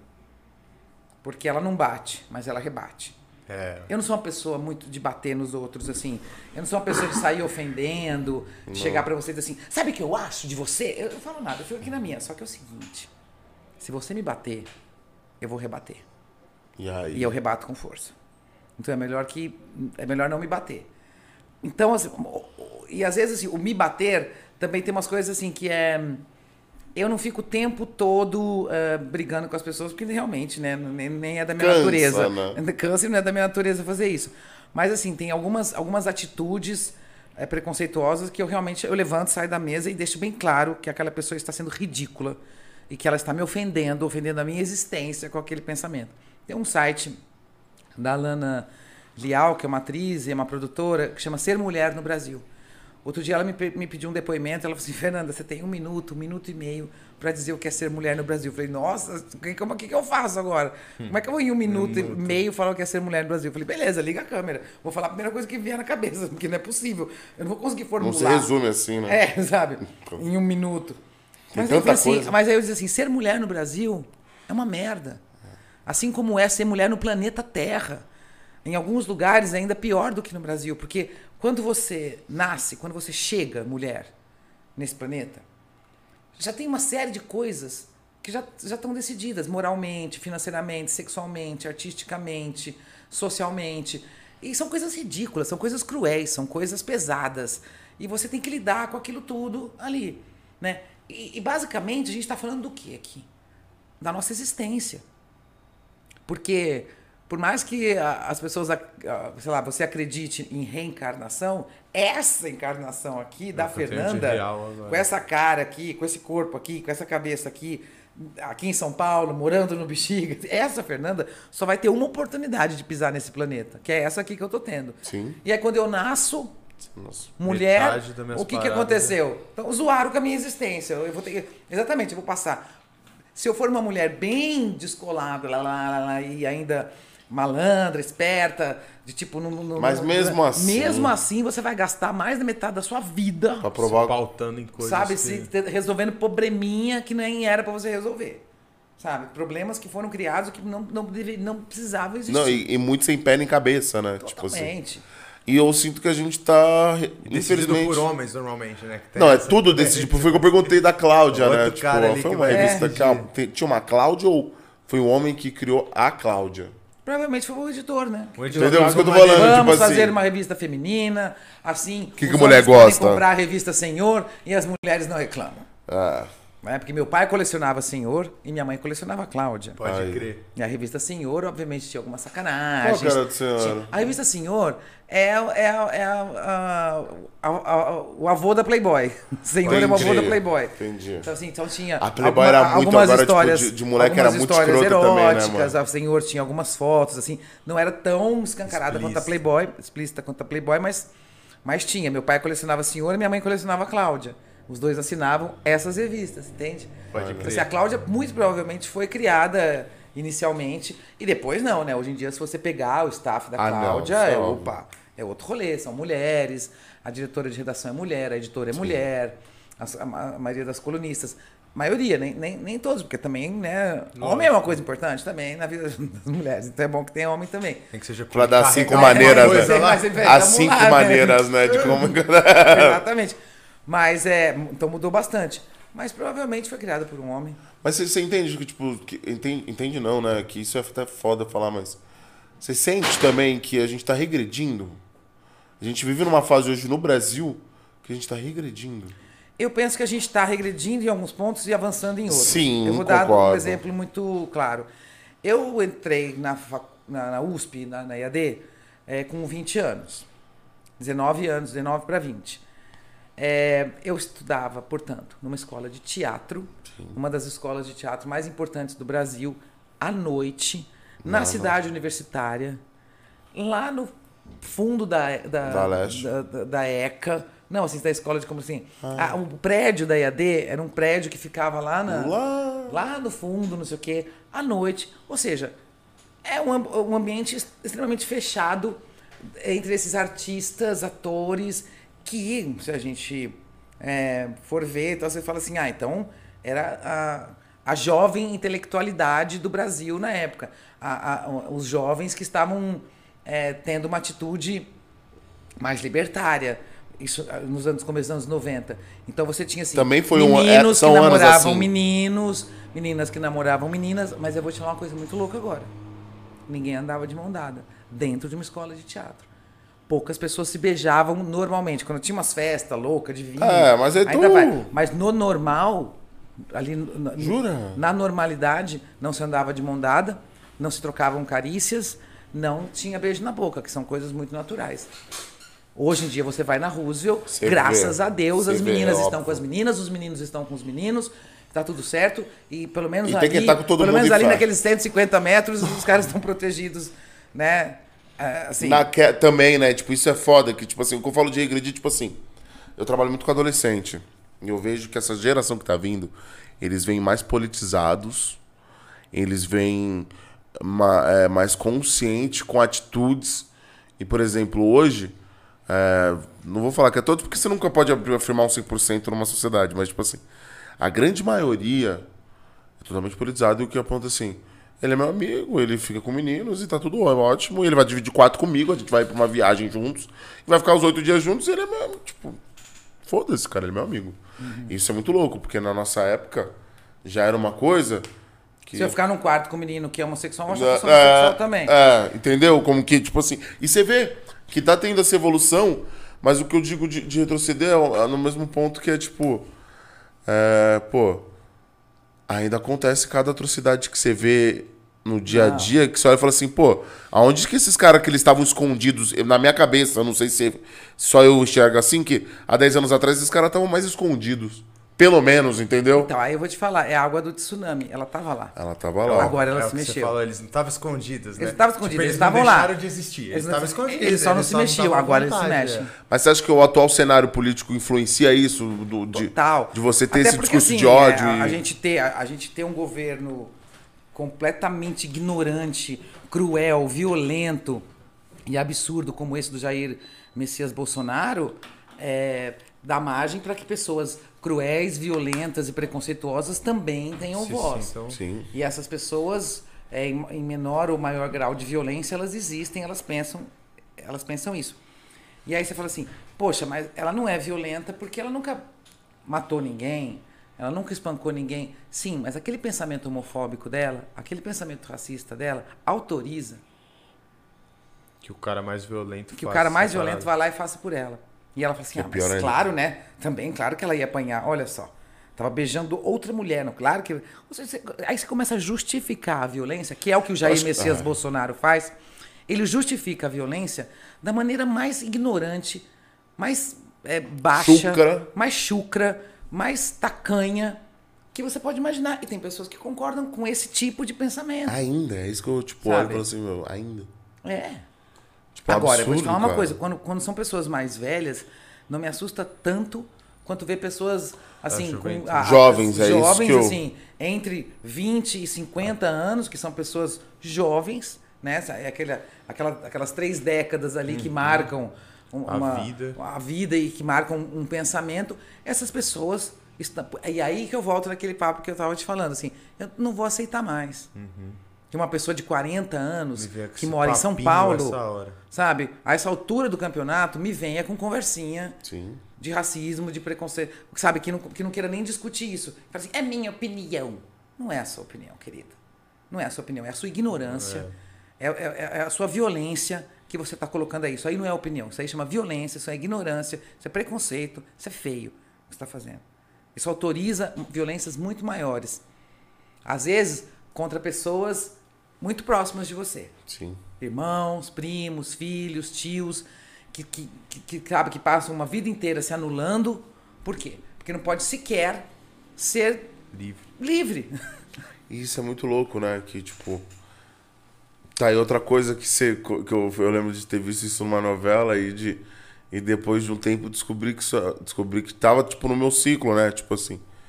Quantas pessoas não casam porque são criados numa sociedade de 50, 60 anos atrás, tem filhos, tem um negócio, e depois que, tipo, ficam mais velhos com 60, 70 anos, falam assim, olha.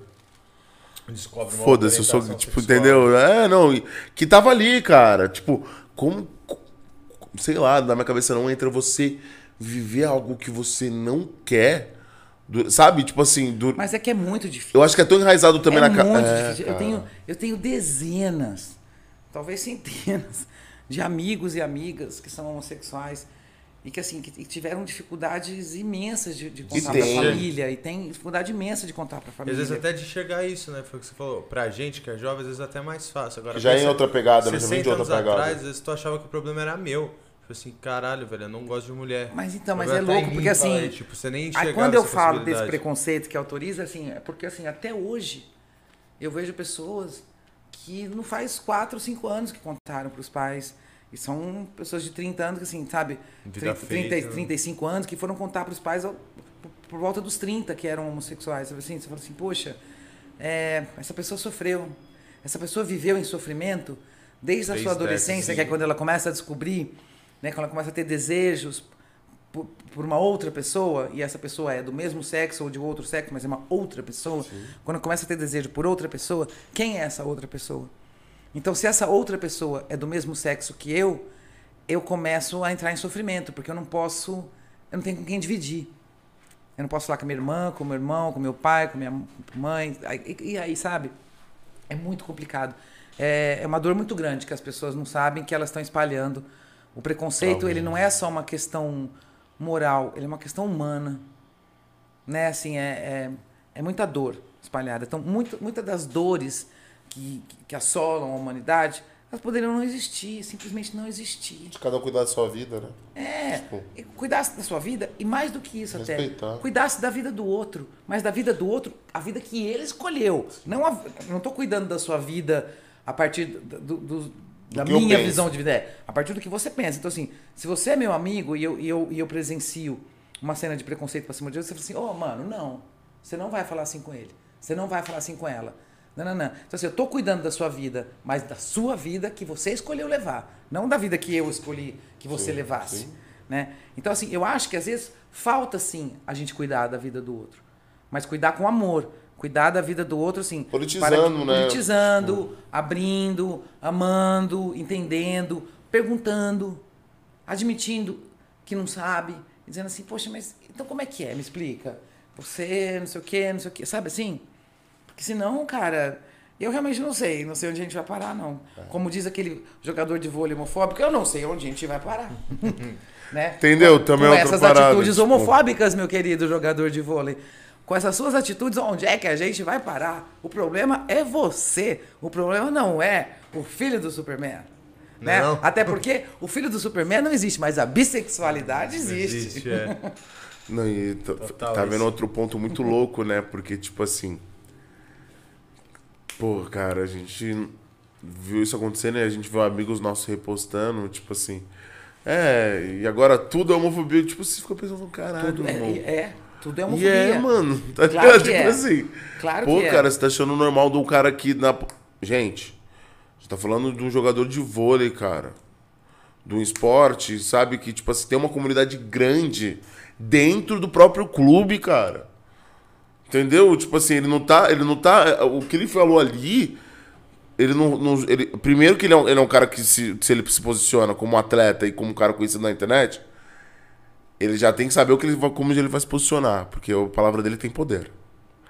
E segundo, que, tipo assim, pô, mano, você, tá, você, você, você- você expôs uma parada que você com certeza tem colegas ali que você passa 10 horas por dia que se ofenderam, que você chama de amigo.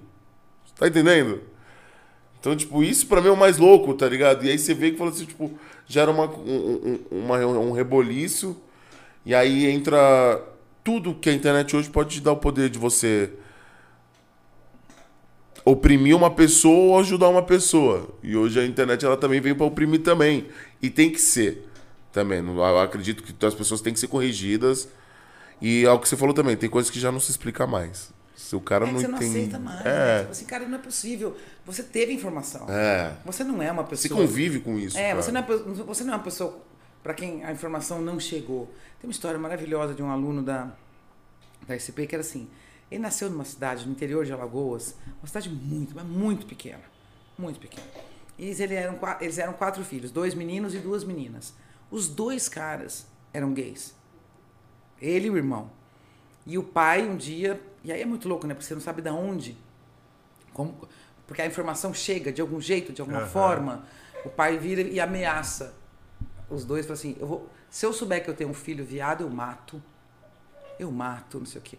O irmão dele faz uma coisa incrível, cara. O irmão dele foge no meio da noite, descalço, para não fazer barulho, levando só uma sacola do supermercado com algumas poucas roupas. E ele deixa um bilhete para a mãe no fundo do pote de arroz. Primeiro ele deixa um bilhete para a mãe e não para o pai, porque ele acredita que a mãe vai ser mais é, vai entender melhor, vai ser mais generosa. E ele deixa esse bilhete no fundo do pote de arroz, que é para ela demorar um tempo para achar, para ele ter tempo de fugir. Só que ele também se preocupa em deixar o bilhete para dizer para a mãe: Ó, oh, mãe, eu não morri. Eu tô bem, eu só fugi de casa porque se eu ficasse aqui eu ia morrer. Né? E aí, esse, isso é o irmão do meu aluno. O meu aluno contou essa história. Uhum. Olha que louco. Aí, esse meu aluno, ele sai de casa também, assim, mais autorizado. Ele inventa que ele vai trabalhar em Maceió, depois ele vai para Salvador, até que ele chega em São Paulo. Mas ele trabalhou em Maceió como lavador de prato, não sei o quê. Ele falou assim: não, eu vou embora daqui porque eu não vou ficar aqui. Aí ele inventa uma desculpa qualquer para ir embora, mas ele queria fazer teatro. E ele queria ser diretor de teatro. Eu falei: como é que você inventou isso lá na sua cidade? Que não você tinha dirigia, pouquíssimas né? pessoas. Como é que você inventou que você queria ser diretor de teatro? Onde é que você tirou isso, você né? Soube, é, tipo... é, mas enfim, quem soube falar, porque eu também tirei da minha cabeça esse negócio de fazer teatro, ninguém é. nunca me falou nada, mas enfim.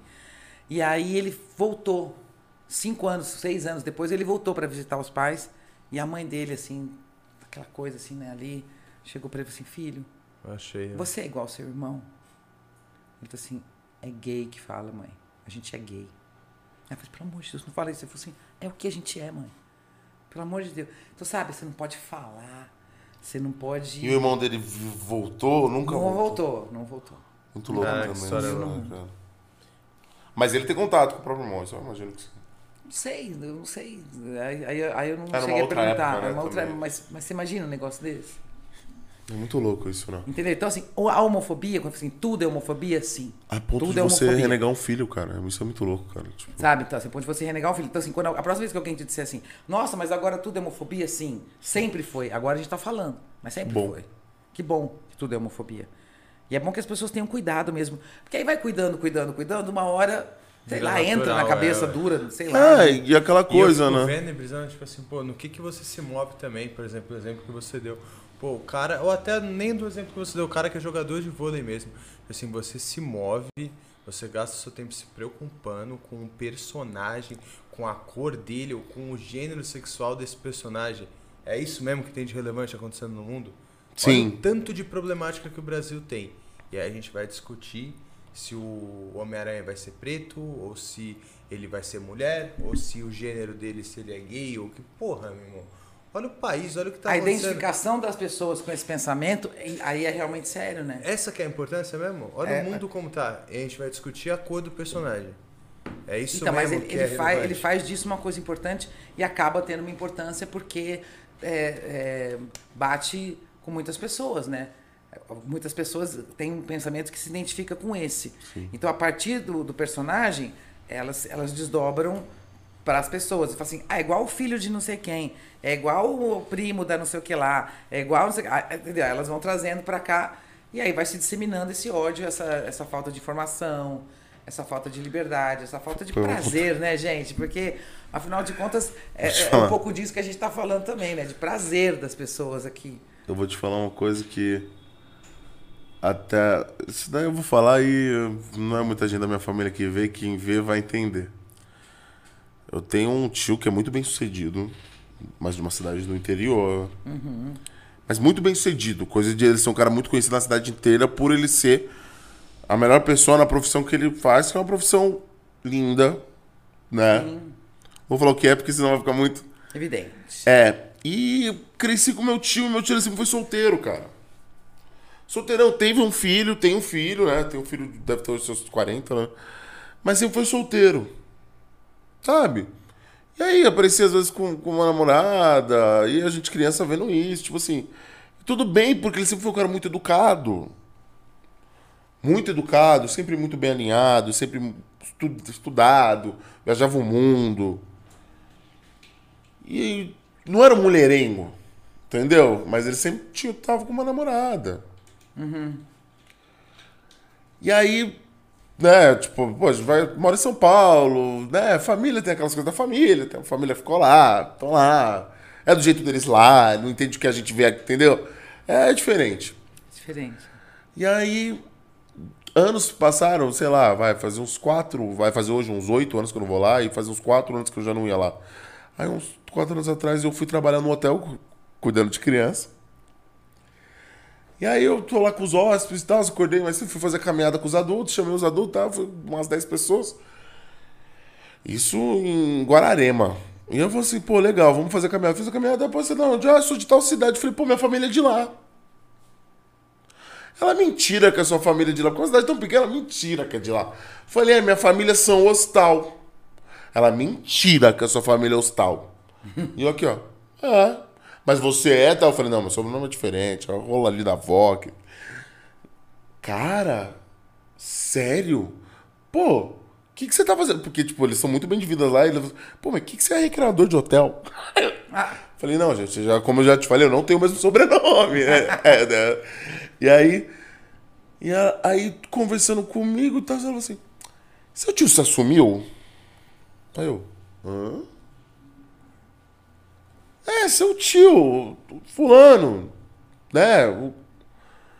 Quando eu era menininha, eu tive um rolo com ele. E a mulher já era casada, tinha dois filhos. A gente teve um rolo, a gente já deu uns beijos e tal, tal, cidade interior. Falei, ah, ele se assumiu? Eu. Se assumiu? a cara dele é ótima. Não. Não se assumiu, não. Aí ela. Pra família, né? Não, tipo É, assim. não, porque ela. Ela tem um amigo sabia meu que- que, que ele fala uma coisa muito maravilhosa. Ele fala assim: não existe bicho enrustido. Entendeu? Ela vai ser bicho em algum lugar desse Algum lugar. planeta.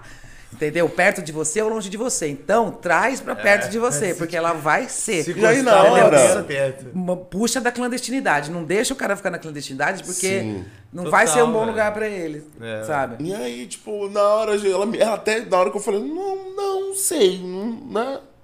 Não tinha nem ideia disso, porque não era a figura que eu tinha dele. Porque era uma criança, meu tio, né?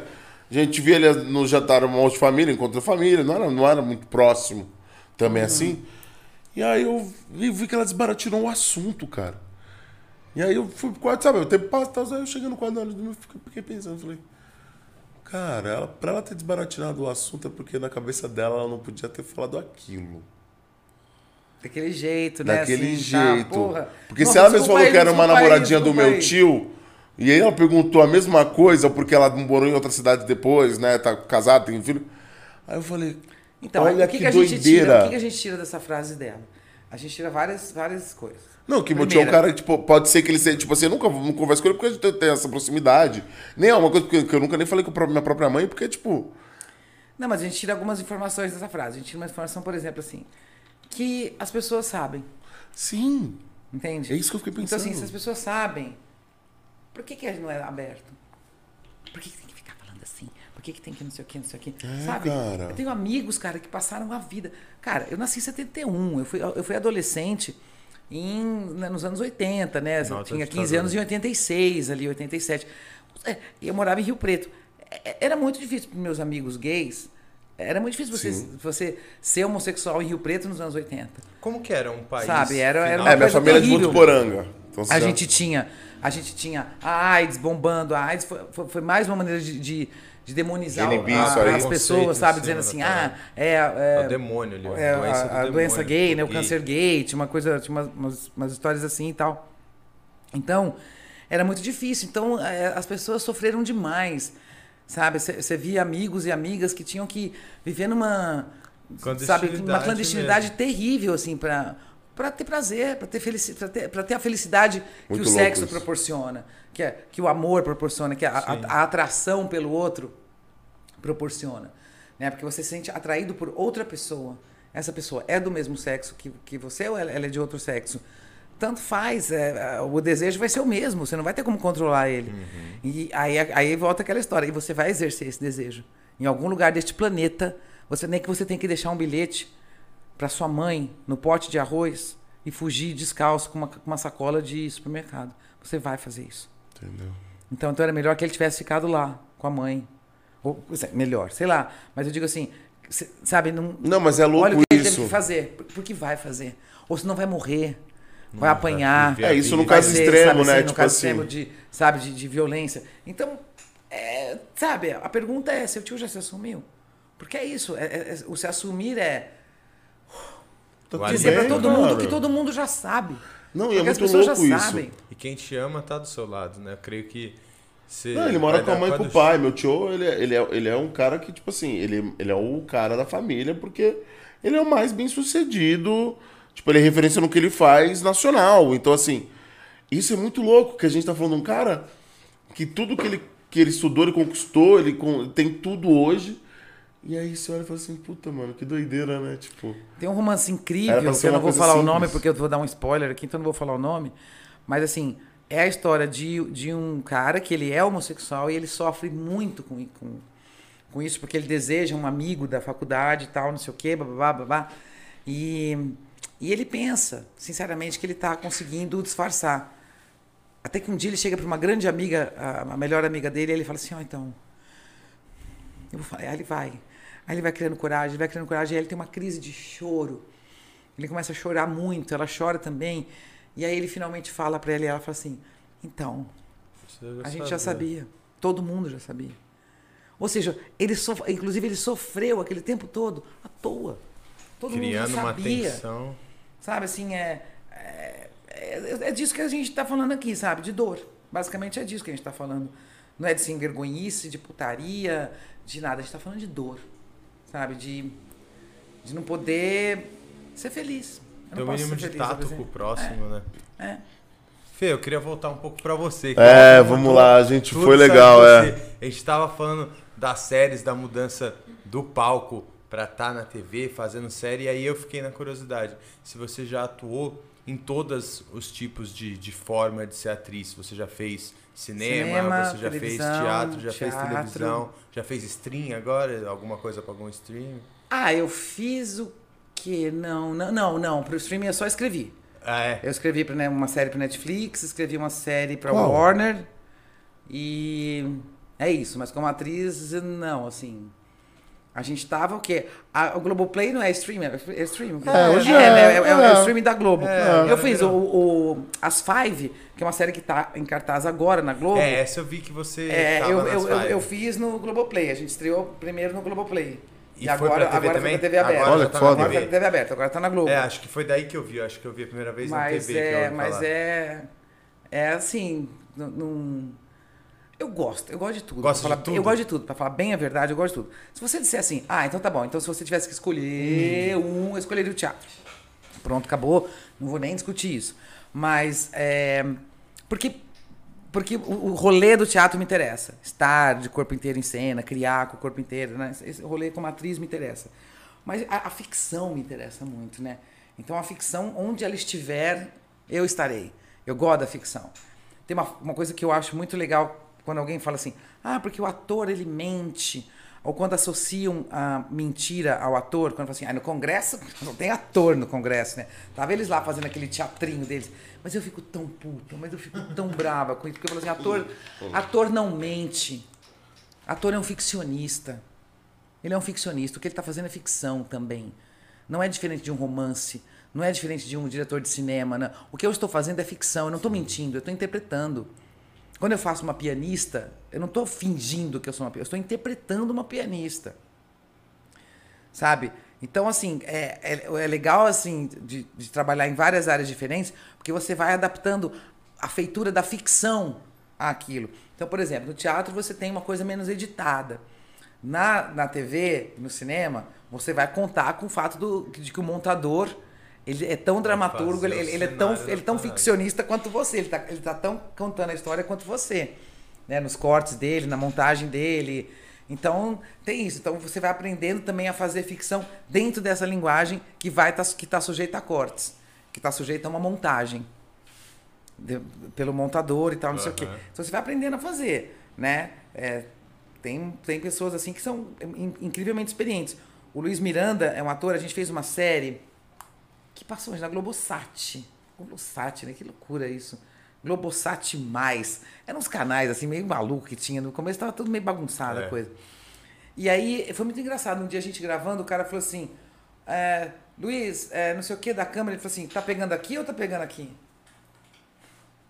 Ele, ele, ele- sabia que se ele, se ele desse uma mini jogada de corpo, ele podia estar mais ou menos valorizado com relação à câmera que estava ali.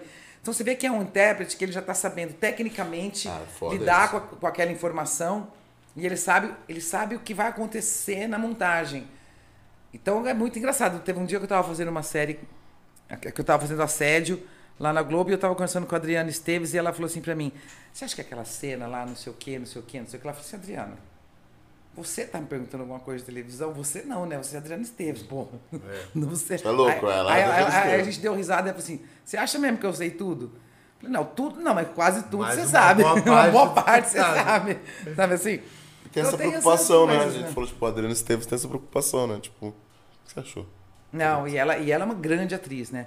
Assim, é- é- ela é um exemplo assim, de uma intérprete que domina essa coisa, a linguagem da televisão, como pouca. Ela, mar- as novelas marcam, né, as novelas ela, que ela Cláudia tá. Abreu, sabe assim, tem algumas pessoas assim que na televisão são Monstros, né? gigantescas, monstros, Você assim, teve sabe? alguma inspiração master, assim, uma referência que Cara, você minha, a, a minha, a única referência que eu tive é- é- não era exatamente de interpretação, acabava sendo, porque eu era muito adolescente, mas era uma, uma referência estética que era a Malu Mader.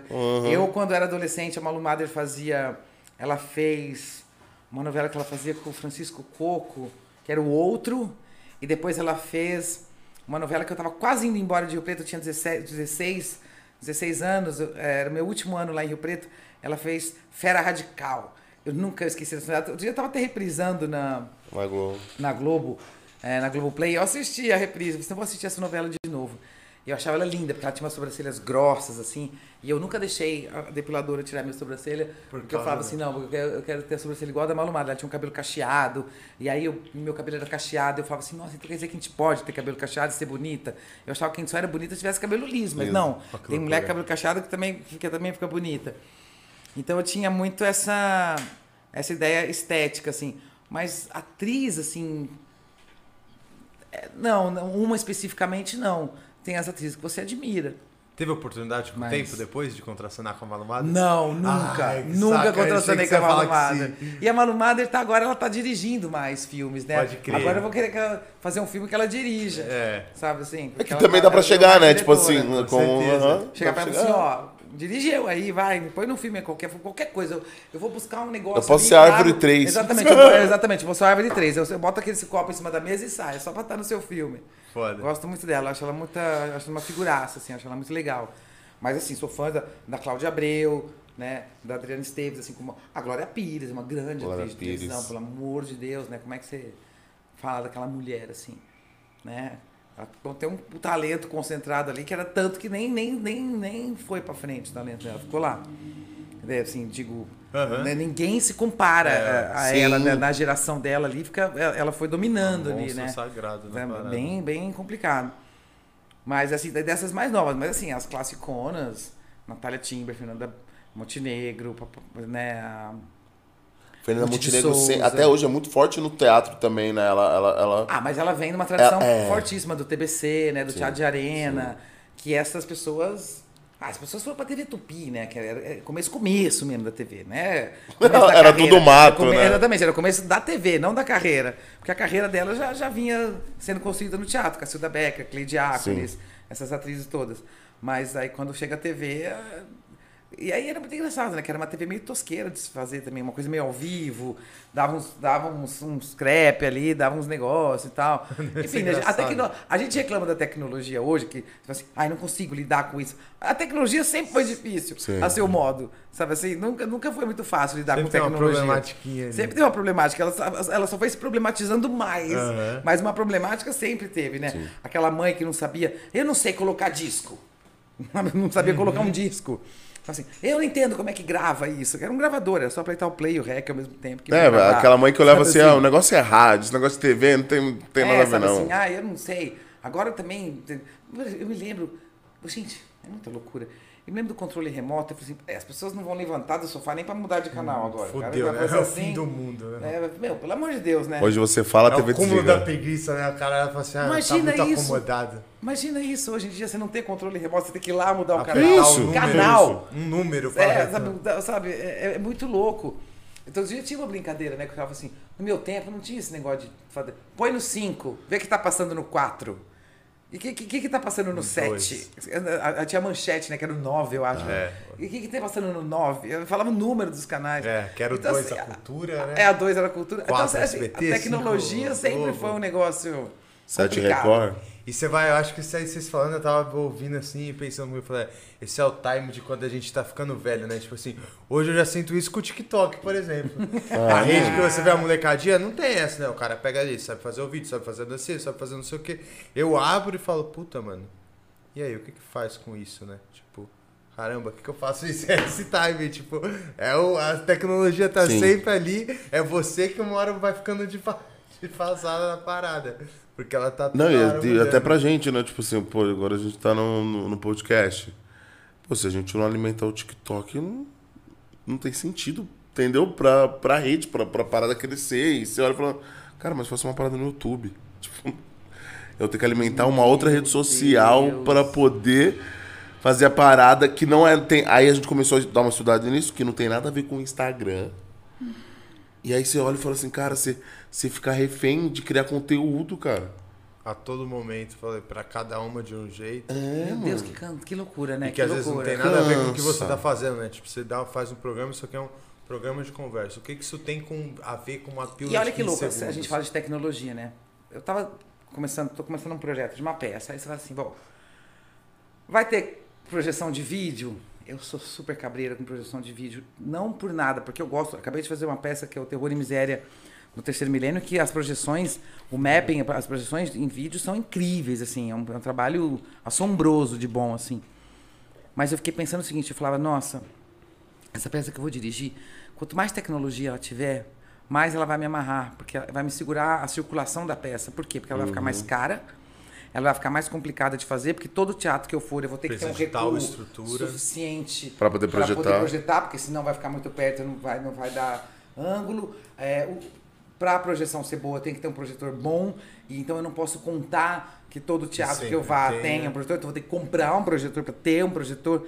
Eu comecei, você entende? Então, assim, a tecnologia que a gente acha que ela vai libertando, ela também pode ir te amarrando. Te aprisiona também em né? algumas coisas. Quanto- então, assim, às vezes, quanto menos tecnologia o seu produto, o seu, o seu, o seu, é, a sua peça, o seu, o seu coisa, a sua produção final tem, Mais rápido você vai mais, mais rápido você vai circular com aquilo, mais, de uma forma mais barata, mais não sei o quê. Então tem, é, é muito louco essa história da, da tecnologia, porque para, para- hoje em dia, por exemplo, para as pessoas mais velhas, outro dia a mãe de um amigo, ela cancelou o cartão dela do banco Sem querer. sem querer, porque ela foi ficando tão desesperada com o que ela estava fazendo que ela falou assim, ah, não sei, vou apertar aqui. Ela ela tinha cancelado tudo, ela tinha, ela tinha feito um negócio que ela falou assim, eu não sei.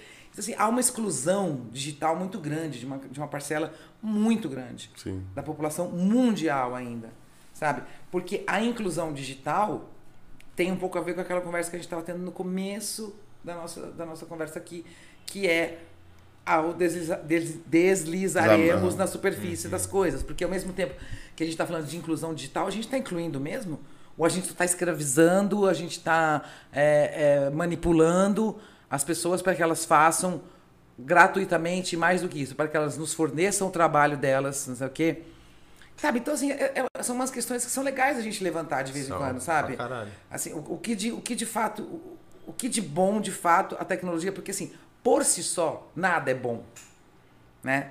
É, tem- tem uma história que eu adoro que assim, teve um ah, um cara que era um treinador aí de uma, de uma prática física, tal, não sei o quê, que uma dada hora- um- em algum momento da vida, ele levou as pessoas para fazer uma prática num sítio e as pessoas tomaram 18, a- 18 litros de água durante a prática. Não sei o que, bom, foram todas internadas com princípio de, de falência renal. Porque você não pode tomar 18 litros de água num dia. Seus rins não dão conta de filtrar isso tudo. Entende? Então, assim, até É água, água. em excesso faz mal. Qualquer coisa em excesso faz mal. Por que, que a tecnologia em excesso não faria mal? É claro que ela faz mal. Tudo excesso faz mal. Tudo em excesso faz mal, sabe? É- Essa história do William Blake de que o excesso leva ao, palá- ao- palácio da sabedoria, não sei, assim, né? Tem um amigo meu que fala assim, o excesso leva ao rehab, leva ao hospital, leva, sabe assim, pro sofá. Vai dormir no sofá, pra você aprender, essas coisas assim. Então tem, a- a- é sempre a gente pensar assim, no, no teatro também pensar nisso, sabe? Como é que a tecnologia tem algum momento que ela deixa de estar a favor e começa a jogar contra. Contra. Você consegue enxergar algumas coisas, Fernanda? Tipo assim, puta, mano, isso foi algo que com a tecnologia me auxiliou, me ajudou muito no teatro. Puta, isso não trabalhou muito a favor Ó, da mais gente. na sonoplastia do que na iluminação. Eu sou um pouco cabreira, por exemplo. Eu não gosto de luz de LED. E hoje em dia qualquer iluminador É luz trabalha LED, Os luz de LED. empurram. A gente aqui, quando foi fazer É uma iluminação... loucura, uma é LED. loucura, porque ela não é quente, tá, tá, tá. Só que eu acho que ela não tem. O tom que você espera daquela paleta, daquela cor. Sabe aquele negócio assim? Aí Ela ela, é é, fria, é, né? é uma luz que entra, é uma luz que não sei o quê. Então, por exemplo, essa coisa de gravar a mesa é uma coisa que ajudou pra caramba, assim, a, a operação. Ah, vou gravar a mesa de luz. Vamos gravar essa cena, vamos gravar essa cena, vamos gravar essa cena. Só que fica uma coisa um pouco espetacular, o teatro. E o teatro- não é espetacular. Fica O teatro é um papum, assim. outro rolê. É um outro rolê. Então, assim, então, a- a- então eu vejo que a tecnologia ela ajuda nos casos e em alguns casos, para mim, ela dá uma esfriada no negócio, sabe? Eu, eu, eu ainda estou com problemas com LED. Eu sempre converso com os iluminadores quando eu estou dirigindo. Eu falo assim: ai, gente, é isso aí mesmo. Outro dia eu vi uma ribalta de LED que ela falou assim: e ó, quer ver? Fica azul, fica vermelha, fica verde. Eu falei assim: não, não, eu quero uma ribalta branca. Não é isso, não Uma é ribalta isso. amarela aqui, assim, só no, no, no- Ribalta é aquela luz que fica no- Aham, no, aham. chãozinho, Aham. né? Eu falei, Eu quero só uma ribalta aqui, amarela. Uma ribalta normal, assim, que vai, Tradicional. que vai entrando, assim, tradicional, que vai entrando aos poucos. Ah, mas aos poucos, puta, vamos gravar, mas. Aí grava e pra sempre vai entrar naquela velocidade. Então, aí me dá um pouco de dó, porque perde um pouco o humano do negócio, sabe? Talvez. Agora, na sonoplastia, devo admitir que a, Mil anos a à frente. nossa agora. tecnologia foi incrível, porque assim, eu cheguei a operar som com CD. Nossa. O CD pulava, era um desespero. Se riscava, aí fodeu. você ia pulando as faixas, assim, às vezes você dava dois toques, pulava, você falava, ah, meu Deus do céu, volta. Aí não deu tempo, aí não sei o quê.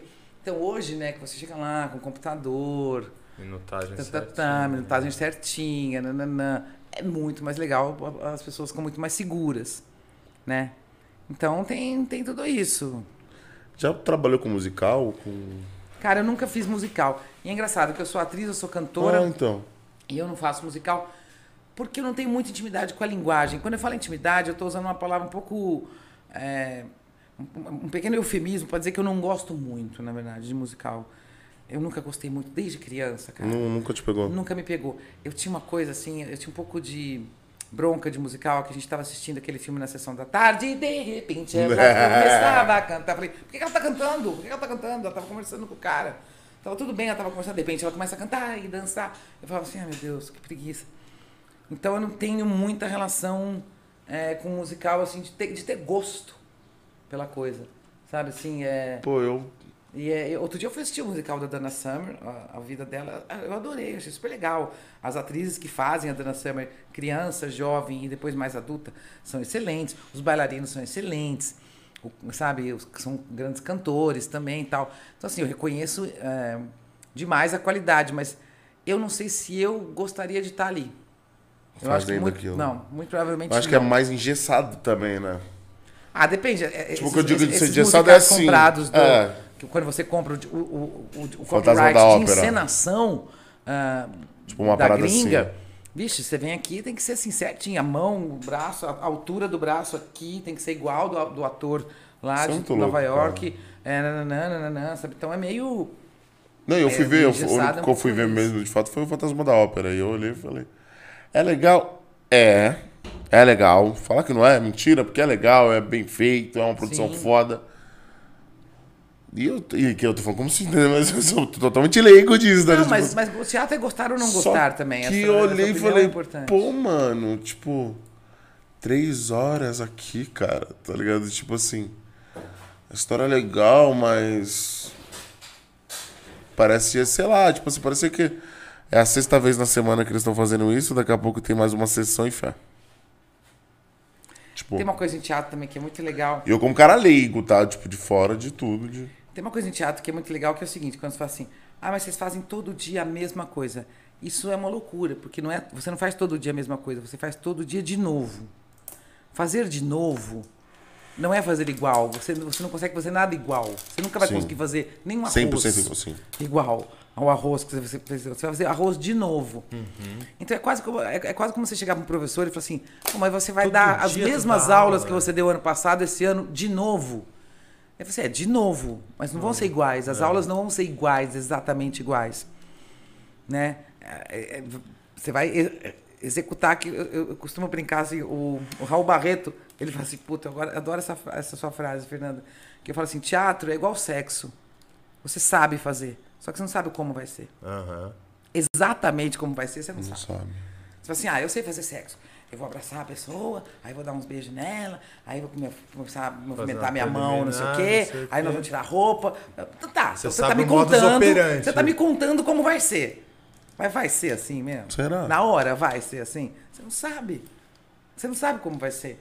Então tem um pouco isso, assim, o teatro. Aham. Então é muito legal essa, essa brincadeira dos atores. Fala assim, puta, a plateia tá difícil hoje, hein? Nossa, os caras tão. Hoje tá duro, o negócio tá duro, ninguém ri. Ah, não sei o que lá. Ou então assim, nossa, hoje a plateia tá pega. Hoje, hoje oh, pô, na hora que eu entrei, eu já vi que os caras estavam na mão. Ah, não sei o que. Então tem isso, sabe? Assim, tem. É, Isso faz diferença, né? é um tipo assim. poxa, se faz. Talvez, pô, vou dar um exemplo, foi que você falou da iluminação. Tipo, pô, talvez se não for padrão ali gravado na versão, o cara ia enfatizar de um jeito no momento que já faz toda a diferença pra vocês. Talvez isso, que é a magia do teatro, é saber que o padrão é o mesmo, mas vai ser diferente pro ator e vai ser diferente pra plateia. Tipo assim.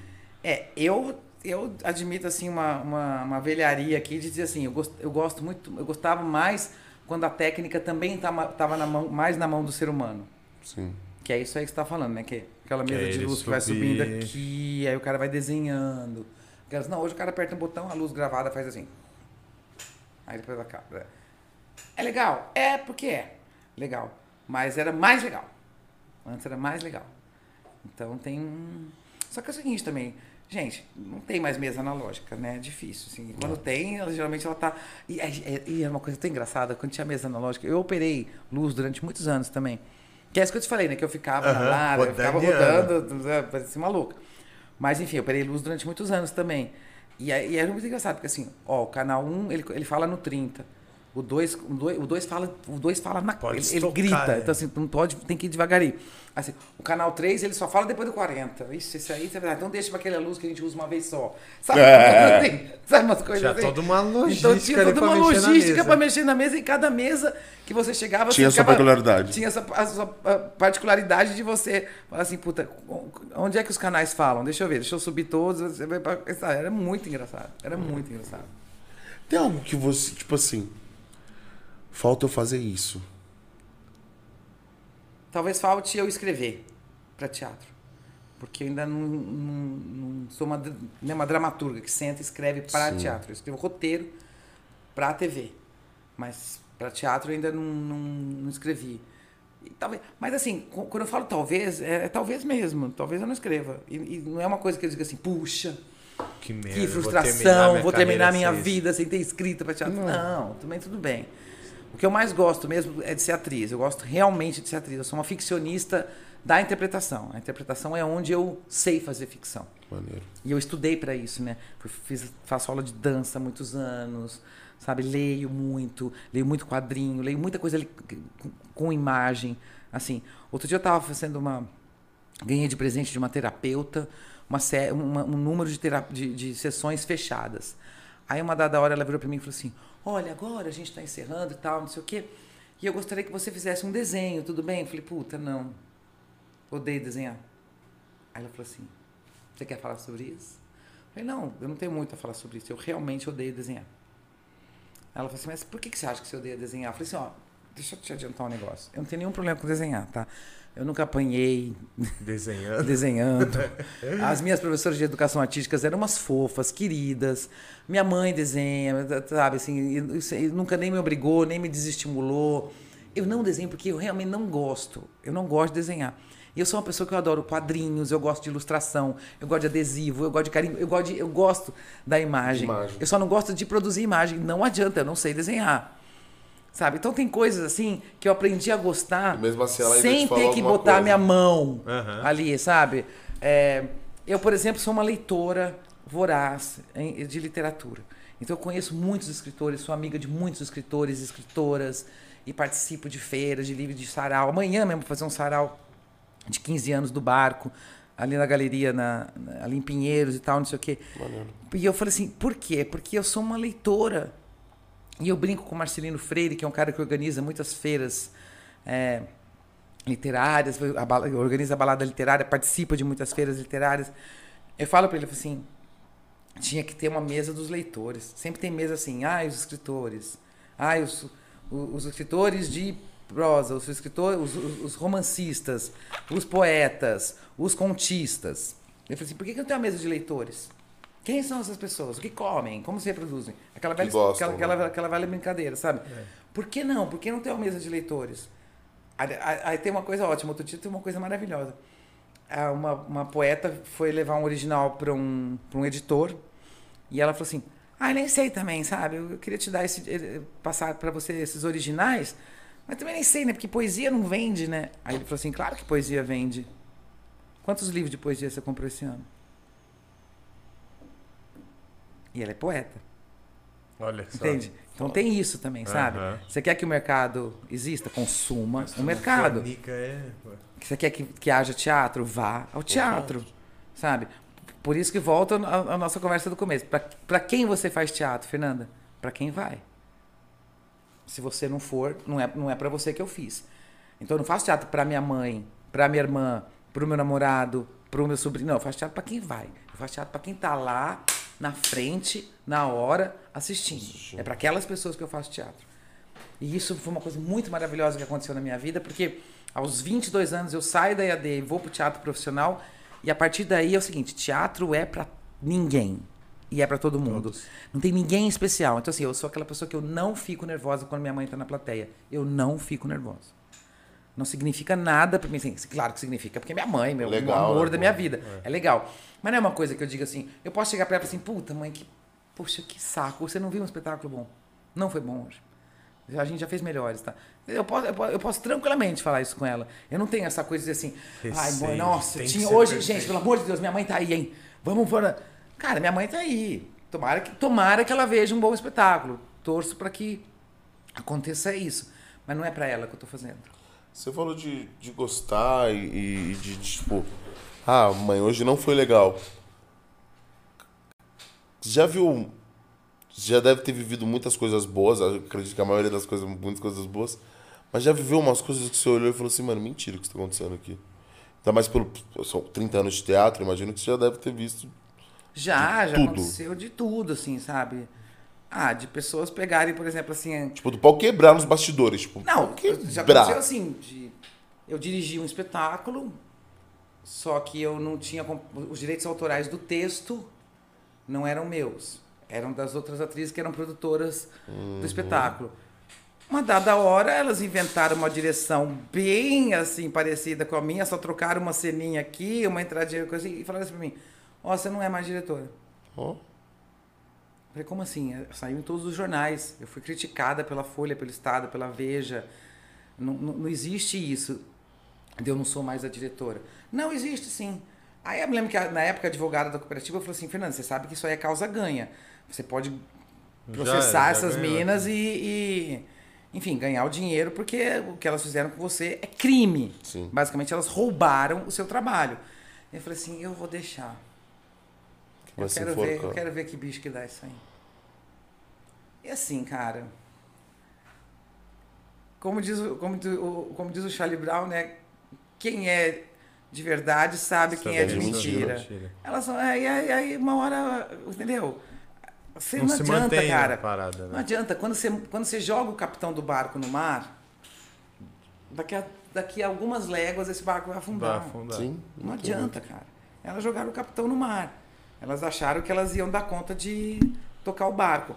Você toca por um tempo? Claro que você toca por um tempo, porque você já vem de, Já de- tem de uma, uma montagem, base. você tem uma base ali, né? Só que assim, o mau caratismo, ele é um negócio que está na pessoa, assim, ele tá ali na, na, naquela atitude. Uma das atrizes, depois a gente conversou e ficou tudo numa boa e tal, não sei o quê. Mas a outra não faço nem questão. Eu falo assim, ó, Fia, vamos fazer o seguinte, mantenha a distância Tá bem. né? De um, como, diz, como dizia um amigo que faleceu, mantenha a distância de um braço e uma espada. Sabe assim? Fica lá, não chega perto de mim, que eu não gosto do, do seu Da jeito de ser, da sua postura, não acho que, que preste. E, e, e tem sempre essa coisa meio meio falsa mesmo, assim, sabe? Que ligada a outros fatores, que é a ganância, que é a inveja, que é. Porque assim, É um cenário bem. não, porque assim, é... gente, canalha tem, em todo lugar. Pelo amor de Deus. Tem açougueiro canalha, tem enfermeiro canalha, Tem Tem, Tem ator canalha. É claro que tem, tem atriz canalha. Não é. Porque assim, para você ser babaca, você só precisa de uma coisa: babaquice. Entendeu? Pra você ser um babaca, você só precisa de babaquice. Tanto faz, você pode ser biólogo Qualquer marinho. coisa. Se Mas você for babaca, você é babaca, você é babaca. babaca. Você pode ser jogador de vôlei. Se você for babaca, você é babaca. Sabe? Então, assim, no teatro, é, acontecia essas coisas. Eu tenho muita sorte, porque aquilo que a gente tava falando, eu desenvolvi uma fama no teatro que, assim, puta, cuidado com o que você fala pra Fernanda. Porque ela vai responder. Então, de uma certa forma, eu preciso dizer que eu. A Cláudia Shapira fala uma coisa ótima sobre mim, que ela é diretora. Ela fala assim: você não é uma pessoa difícil. Você só não é uma idiota, assim, daquelas pessoas que fica tipo, ai, Dani, não, imagina, tá tudo bem. Assim, você não é difícil. Só que você é séria no rolê. Sabe? Você, você gosta realmente de teatro. Então você não tem. Eu não tenho nenhuma relação com o teatro que não seja a interpretação. Eu não me ligo a ele por vaidade. Então eu não sinto inveja de outras atrizes. Eu, eu, eu trabalho com atrizes absolutamente incríveis. Eu, eu fiz uma peça agora com Lua Gabanini, Roberto Estrela d'Alva, Nilceia Vicente, Georgette Fadel. Sabe, assim, Luciane Guedes. Tô falando de atrizes, sem, sem falar dos atores. Sabe? São atrizes gigantescas, estupendas, assim, são monstros do teatro. Eu não sinto inveja de absolutamente nenhuma delas. Absolutamente nenhuma, não tem essa relação. A gente se diverte, a gente dá risada, a gente olha uma atriz em cena e fala assim, mas é uma filha da puta, mas como é boa, hein? Dá bem pra Mas caralho. olha, mas como é? Pelo amor de Deus, eu não aguento aquilo. Sabe, não sei o quê. Então tem essa.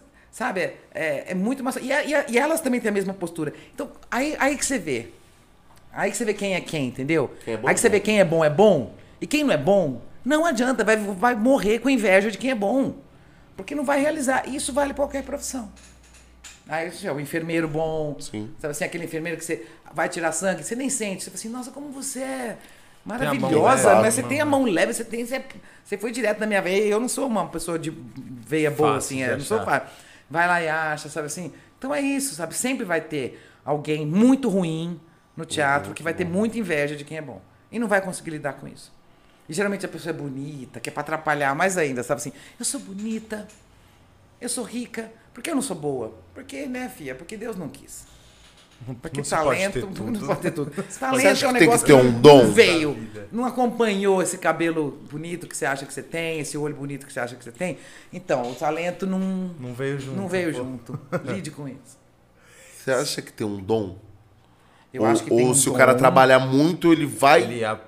Adquirir um dom. Eu, eu- Entendeu? eu acho que são as duas coisas. Eu acho que tem um dom e eu acho que se um cara trabalha muito, ele também vai adquirir. O que não pode ter é essa, essa bobajada que a gente tava falando aqui, entendeu? Porque assim, se o cara ele não tem o dom, o talento é, natural, assim, muito fácil, porque tem ator que sai fazendo. Vou citar um exemplo, Chiquinho Brandão. Chiquinho Brandão sai fazendo. Fábio Espósito. Fábio Espósito sa- sai fazendo. A própria Georgette Fadel, ela sai fazendo. É uma coisa impressionante. Assim, você dá um texto na mão dela, é- na segunda leitura, ela tá matando. Sabe assim, tem gente que realmente é uma potência inexplicável. Mas e tem muita gente que eu, eu já vi ator assim que entra, entrou na EAD, eu falei assim, falei, meu Deus, como é que esse menino entrou, meu Deus? Ele não é, mas de repente quando Trabalhoso. vai passando o tempo, o cara vira um monstro também. Então assim, é isso que eu digo. É, você conhecer as suas limitações e, e vencendo essas limitações com o tempo, te faz ser um cara ou uma mina massa. Eu, quando entrei na EAD, eu me lembro que eu fui fazer aula do Janot de improvisação e ele falou assim: nessa hora você cai. Você desmaia, cai no chão. Eu falei, mas eu não vou comer. Se eu cair, eu vou me machucar. Ele falou assim: você não sabe cair e você quer ser atriz? Você não sabe nem cair direito? Como é que vai ser isso? Aí eu fui fazer aula de dança. Eu fui fazer aula de dança para aprender, para ter um corpo instrumentalizado que me permitisse fazer todas as coisas que eu queria fazer como intérprete. Todas não, mas grande parte delas, sabe? Então você vai descobrindo as suas limitações e vai trabalhando para tentar vencer essas limitações. Tem atrizes que foram cantar porque não conseguiam ter nenhuma projeção de voz. Eu, eu, graças a Deus, eu vim afinada. Isso é uma coisa, isso é uma coisa de- que, que é de fábrica mesmo. Eu sou afinada de fábrica. Eu escuto a música uma Sempre vez. teve esse feeling sempre Já. tive assim, na segunda vez eu já tô cantando. Você me der a letra, eu tô cantando. E, e raramente eu vou desafinar, assim, muito raramente. Então isso eu tenho de fábrica É vivo mesmo. mesmo. Mas, por exemplo, eu faço, eu, eu sou bailarina profissional, eu tenho DRT de bailarina, só que eu não digo que eu sou bailarina. Por quê? Porque eu morei com bailarinas, eu dancei com Eu bailarinas, sei eu qual é sei o que é uma era uma bailarina. bailarina. Eu sei o que é uma bailarina. Eu não sou uma bailarina, eu sou uma atriz que dança. É diferente. Agora, eu não sou uma atriz que canta, eu sou uma cantora. Pode crer. Eu sou uma cantora, sabe? Então, assim, eu sei que eu sou uma cantora, eu sei que eu não sou uma bailarina. Mas o fato de eu não ser uma bailarina não, Não me impede de eu não- admirar incrivelmente Sheila Areias, Lívia Seixas, Diogo Granato, pessoas que são exímios bailarinos, sabe assim?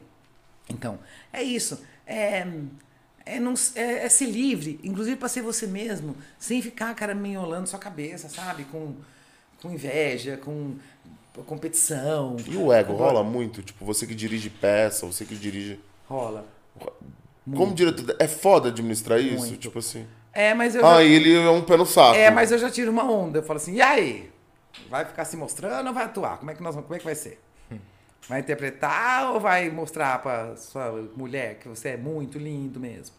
Vai mostrar pra sua mãe que você é maravilhosa? Vai mostrar pro seu, seu namorado que você quer? Mostrar pro seu filho? Gente, não tem que mostrar nada pra ninguém, não. Não existe filho, não existe mãe, não existe marido, não existe ninguém. Mas é muito difícil, porque as pessoas... Ah, tem muita gente que se aproxima do teatro, que vai fazer teatro Pelo glamour. pelo glamour. E, e tem um ego bastante difícil de, de lidar, De dar. sabe? E mas aí, só que também tem isso, né, gente? O teatro ele vai filtrando, porque ele, ele é duro. O teatro é duro, ele é difícil. Ele não te dá é, é, coisas assim De mão beijada. De mão de beijada. mão beijada, coisas materiais, elas são difíceis de conquistar e tudo mais. Então, assim, se você tá lá para um rolê errado, ixi, você não vai conseguir ficar lá. Você não vai Não pode ser nenhum. não é. É como jogador de futebol também, que é difícil, né? É. Um cara ser jogador de futebol, o cara jogar bem 45 minutos, dois tempos de 45, é uma coisa louca, Não, e treinar durante a semana 3, 4 horas Sabe, por é. dia. Tipo, sabe? Outro dia tava meu namorado tava me explicando o que que é o tempo de bola, porque eu não sabia o que era o tempo de bola. Ele disse, Fernando, o tempo de bola é o tempo que você sabe exatamente a velocidade que você tem que correr para chegar junto com a bola tá. naquele lugar. Aí eu falei assim, nossa, que, que expressão legal, tempo de bola. Sabe assim? Então, assim, eu falei assim, nossa, eu vou adotar isso pro teatro, assim. Falei assim, cara, tô, ó, você tem que ter tempo de bola. Você tem que saber que enquanto ela tá falando aquela frase, você, tem que estar tá lá. indo pra lá, Porque às vezes o ator chega pra você e fala assim, mas não vai dar tempo. Eu chegar do sofá e falar assim, amor, vai dar tempo do que você quiser. É. Quem manda aqui é você. Como é que não vai? A gente vai fazer dar tempo. Sabe? Num... Outro dia a gente brincou que eu tava ensaiando com a fábrica de animais, a minha banda, e o baterista, o Renato, ele é muito gente boa. Ele virou pra mim assim, numa força de expressão, ele tava contando, ele falou assim: Não, mas a, a gente não vai poder fazer esse andamento porque você não vai conseguir. Na hora que ele falou assim, você não vai conseguir, todo, todos os Ele caras da banda. sabia, né? Tem É, na hora que ele falou, ele falou, ele falou assim: não vai conseguir. Quando ele falou, ele falou assim: não, não, não, não. Aí todo mundo, "Ê, olha lá, ó. Ó a briga que ele arrumou com a Agora Fernanda agora. Olha lá. Ó a briga que ele arrumou com a Fernanda agora. Falou pra ela que ela não vai conseguir. Agora eu quero ver. Aí ele disse, não, não, você entendeu o que eu falei? Eu falei assim, eu sei, entendi, tô zoando, mas eu não vou perder a oportunidade de zoar. Mas é um pouco isso, né? Quer dizer, aí na, na fábrica de animais também outro dia aconteceu uma coisa que os caras diziam assim, mas a gente vai mudar o andamento da música? Mas será que pode mudar o andamento? Eu falei assim, pode. Falei, A fábrica de animais é um dos únicos lugares do planeta que a gente pode fazer o que a gente quiser. Né? A gente, é igual aqui. vocês, é, aqui, é. entendeu? A gente não tem patrão. Nós, os, os- os patrões aqui somos nós. A gente, Faz o que a gente tiver a gente faz o que a vontade. gente tiver vontade. Entendeu? Vocês chamam quem vocês tiverem vontade. Vocês fazem o dia que vocês tiverem vontade. Claro, obviamente existe um comportamento, comportamento. mas é vocês que estabeleceram isso. Sim. sim. Ninguém mandou nada. Eu falo, a fábrica de animais é a mesma coisa. Ninguém manda na gente. Aqui ninguém manda. A gente vai fazer o que a gente quiser. E é uma sensação muito delícia. E é só sabe? você de mulher na banda? Só eu. É uma. Ali a briga é boa. É, né? A briga é boa, cara. Mas os Boa. caras perdem pra você, não perde não na briga? Perde porque, Mulher porque é foda. falo mais alto. É, é, põe o ritmo nos caras, com certeza. Ai. Projetos. Ah, eu tenho um projeto de teatro que eu tô adaptando. Um livro pra pra teatro. Eu não posso falar do livro porque, por motivos contratuais, com o autor ainda é, não tá na hora, mas logo será. Eu faço questão de voltar aqui depois Ah, com ser ele. um- Ai, favor. ser com um ele, que vai ser demais, que vocês vão adorar ele, que Por é uma favor. figuraça. E, enfim, voltando como atriz, a gente fez Terror e Miséria no Sesc Pinheiros agora, semana que passou, e parece que a gente volta no começo do ano. Começo do ano, é, você sabe que começo do ano é até abril, né? Começo do ano É. as pessoas acham que você vai Ah, voltar em sim, janeiro. é, Mas pode ser aham. fevereiro, pode ser março, pode ser abril. Quando chegar junho, aí já não é mais começo do ano, mas até abril é começo do ano, né? E, enfim, a Fábrica de Animais está voltando a tocar, dia 26 do 11, agora 26 desse mês. A gente toca no, no Apóstrofe, lá em Santo André, que é um bar muito legal, que eu adoro. E estamos gravando, estamos já com cinco, seis composições novas.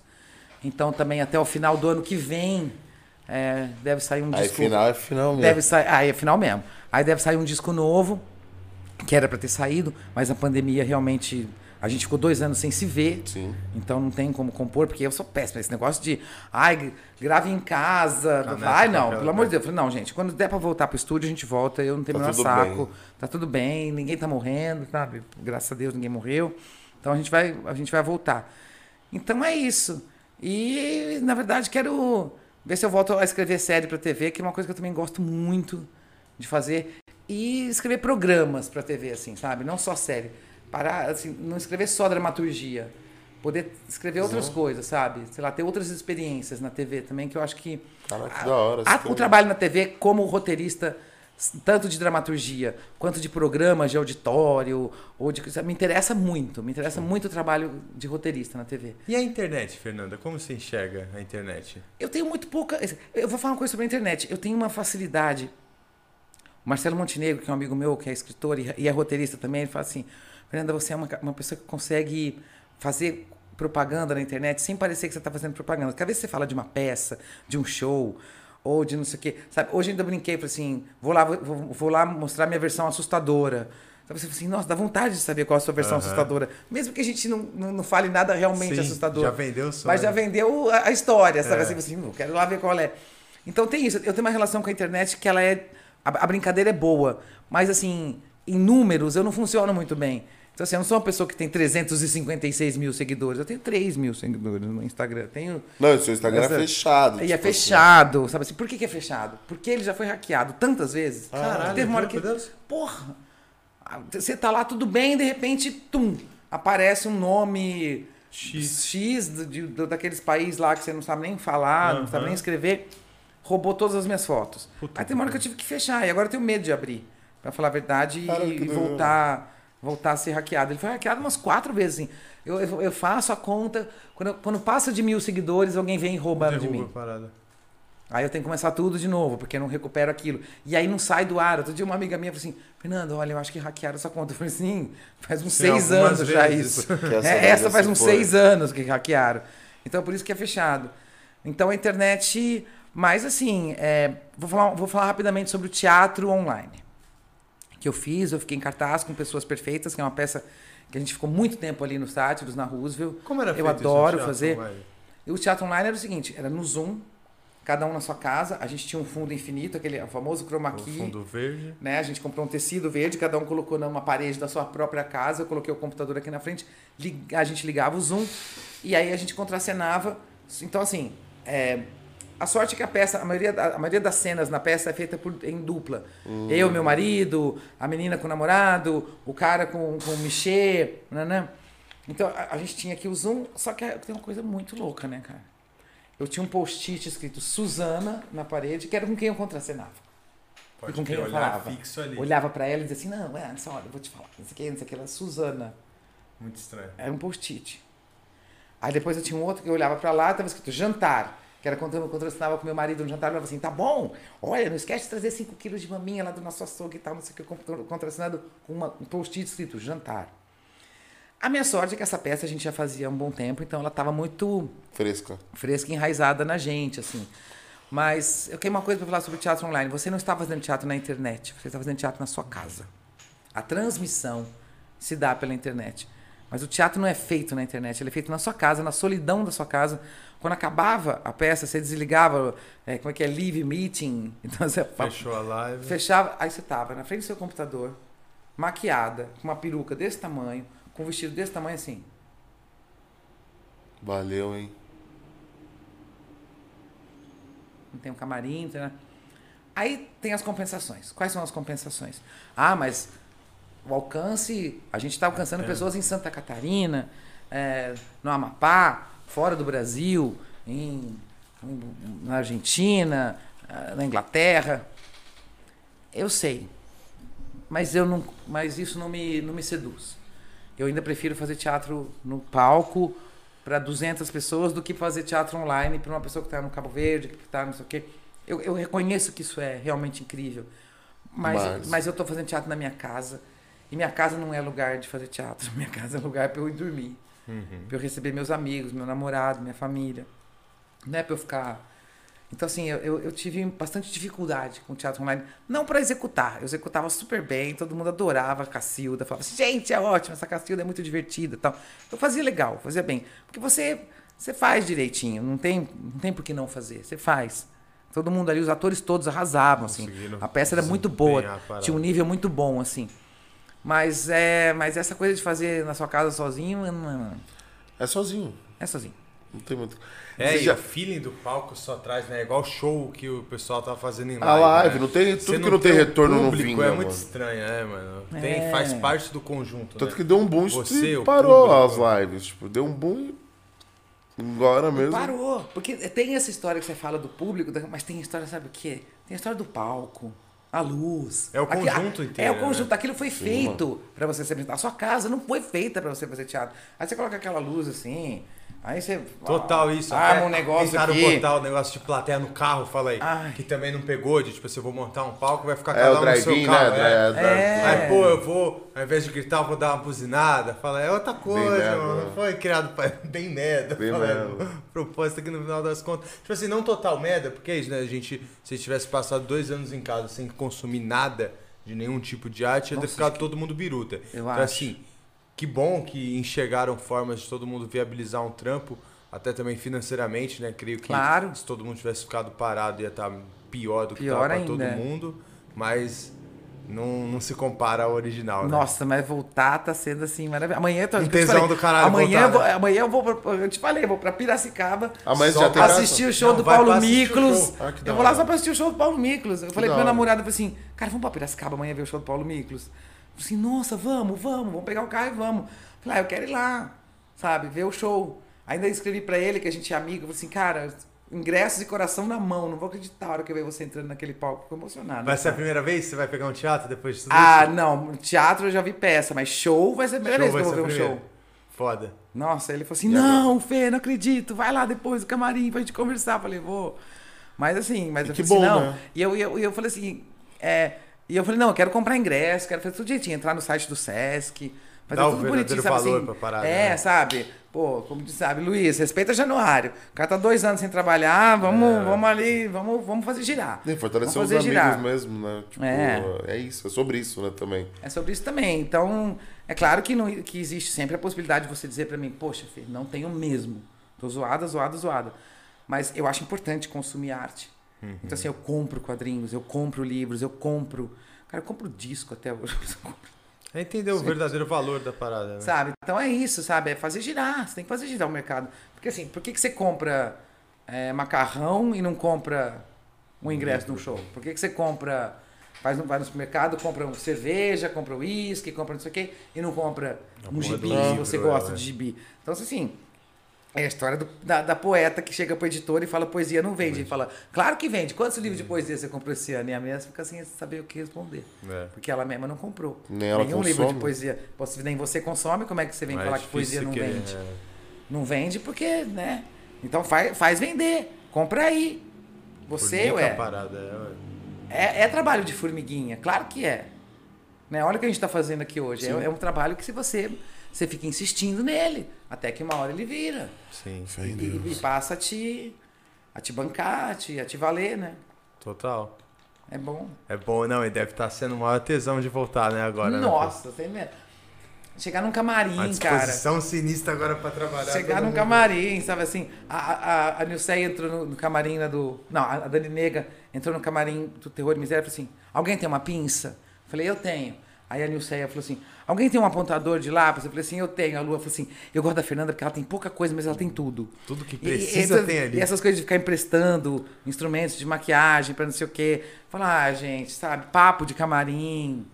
Isso da- o vale mais legal ouro. deve ser os bastidores também. né? Nossa, isso vale ouro, isso vale ouro. É uma coisa assim. Porque eu, eu sempre. Eu, eu- durante muitos anos da minha vida, eu, eu fui casada duas vezes e agora eu tô namorando. E tive outros namorados nesses, nesses meios tempos todos aí. Mas eu moro sozinha há muito tempo, assim. Eu gosto de morar sozinha. Eu gosto mesmo, acho morar sozinha é uma coisa muito legal. E gosto de casar também, gosto de ser casada também. Mas eu não, eu não sou aquela pessoa que fala assim, putz, eu não consigo morar sozinha. Necessita de um Eu consigo, acho que tudo bem, sabe? Por quê? Porque eu não sou uma pessoa sozinha. Eu nunca fui.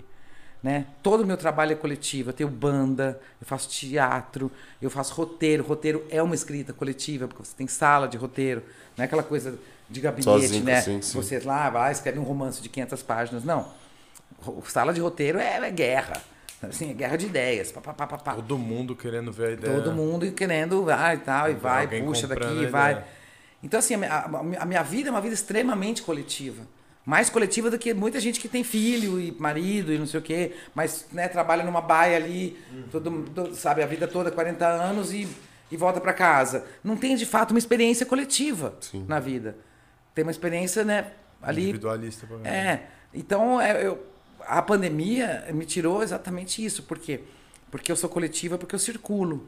Eu vou numa companhia de teatro, eu trabalho em várias companhias de teatro diferentes, eu trabalho, né, a banda toca em vários lugares diferentes, eu participo de várias salas de roteiro diferentes. Quando tudo isso foi tirado, eu falei, meu Deus do céu. Que doideira. Sem circular, aí realmente, eu- aí foi a primeira vez que eu fiquei sozinha, de fato. Porque morar sozinha é uma coisa, Sentir sozinho. mas ó. se sentir sozinho é outra coisa. É outra coisa, completamente diferente.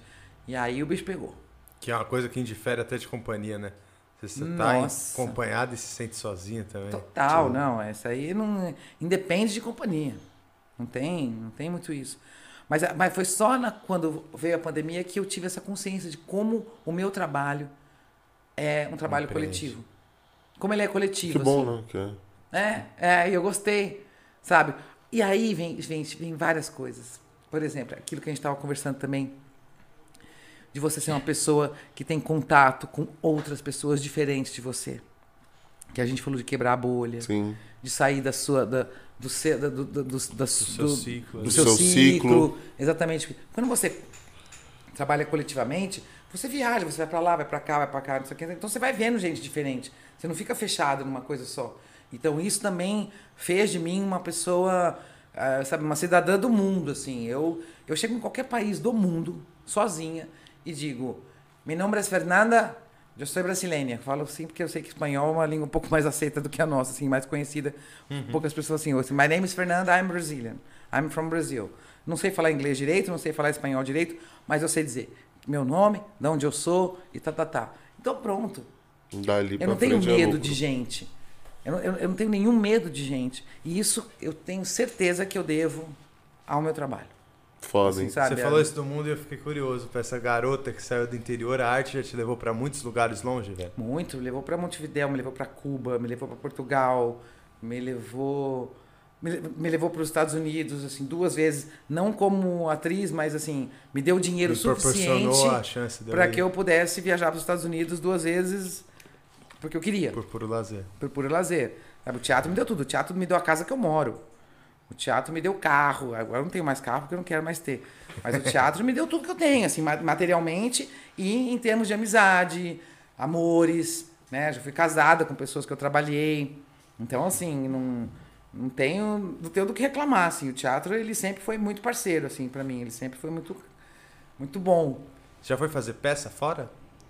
Fui, a gente fez... A primeira vez que eu viajei foi para Montevidéu. Pra atuando já. pra- atuando já, fazendo Don Quixote com o pessoal do, do- da Piafraus, da companhia Piafraus. Depois eu fui para Portugal, quando eu fiz a peça com Fagundes. A gente já fez várias cidades em Portugal, fez Lisboa, eh, Braga, eh, Porto, Vila Nova de Famalicão, Coimbra. Viajamos para muitas cidades ali de, de, Por- de Portugal. Portugal. ali. Depois eu fui para Cuba, fazer Havana e Santa Clara com sátiros. Como que foi a experiência em Não, Cuba? Cuba é. Cuba eu quero voltar pra Cuba mês que vem. Eu quero. Lindo, mim, se eu né? pudesse ir pra Cuba todo ano, eu ia pra Cuba todo ano. Primeiro que você chega lá, eles são incrivelmente educados.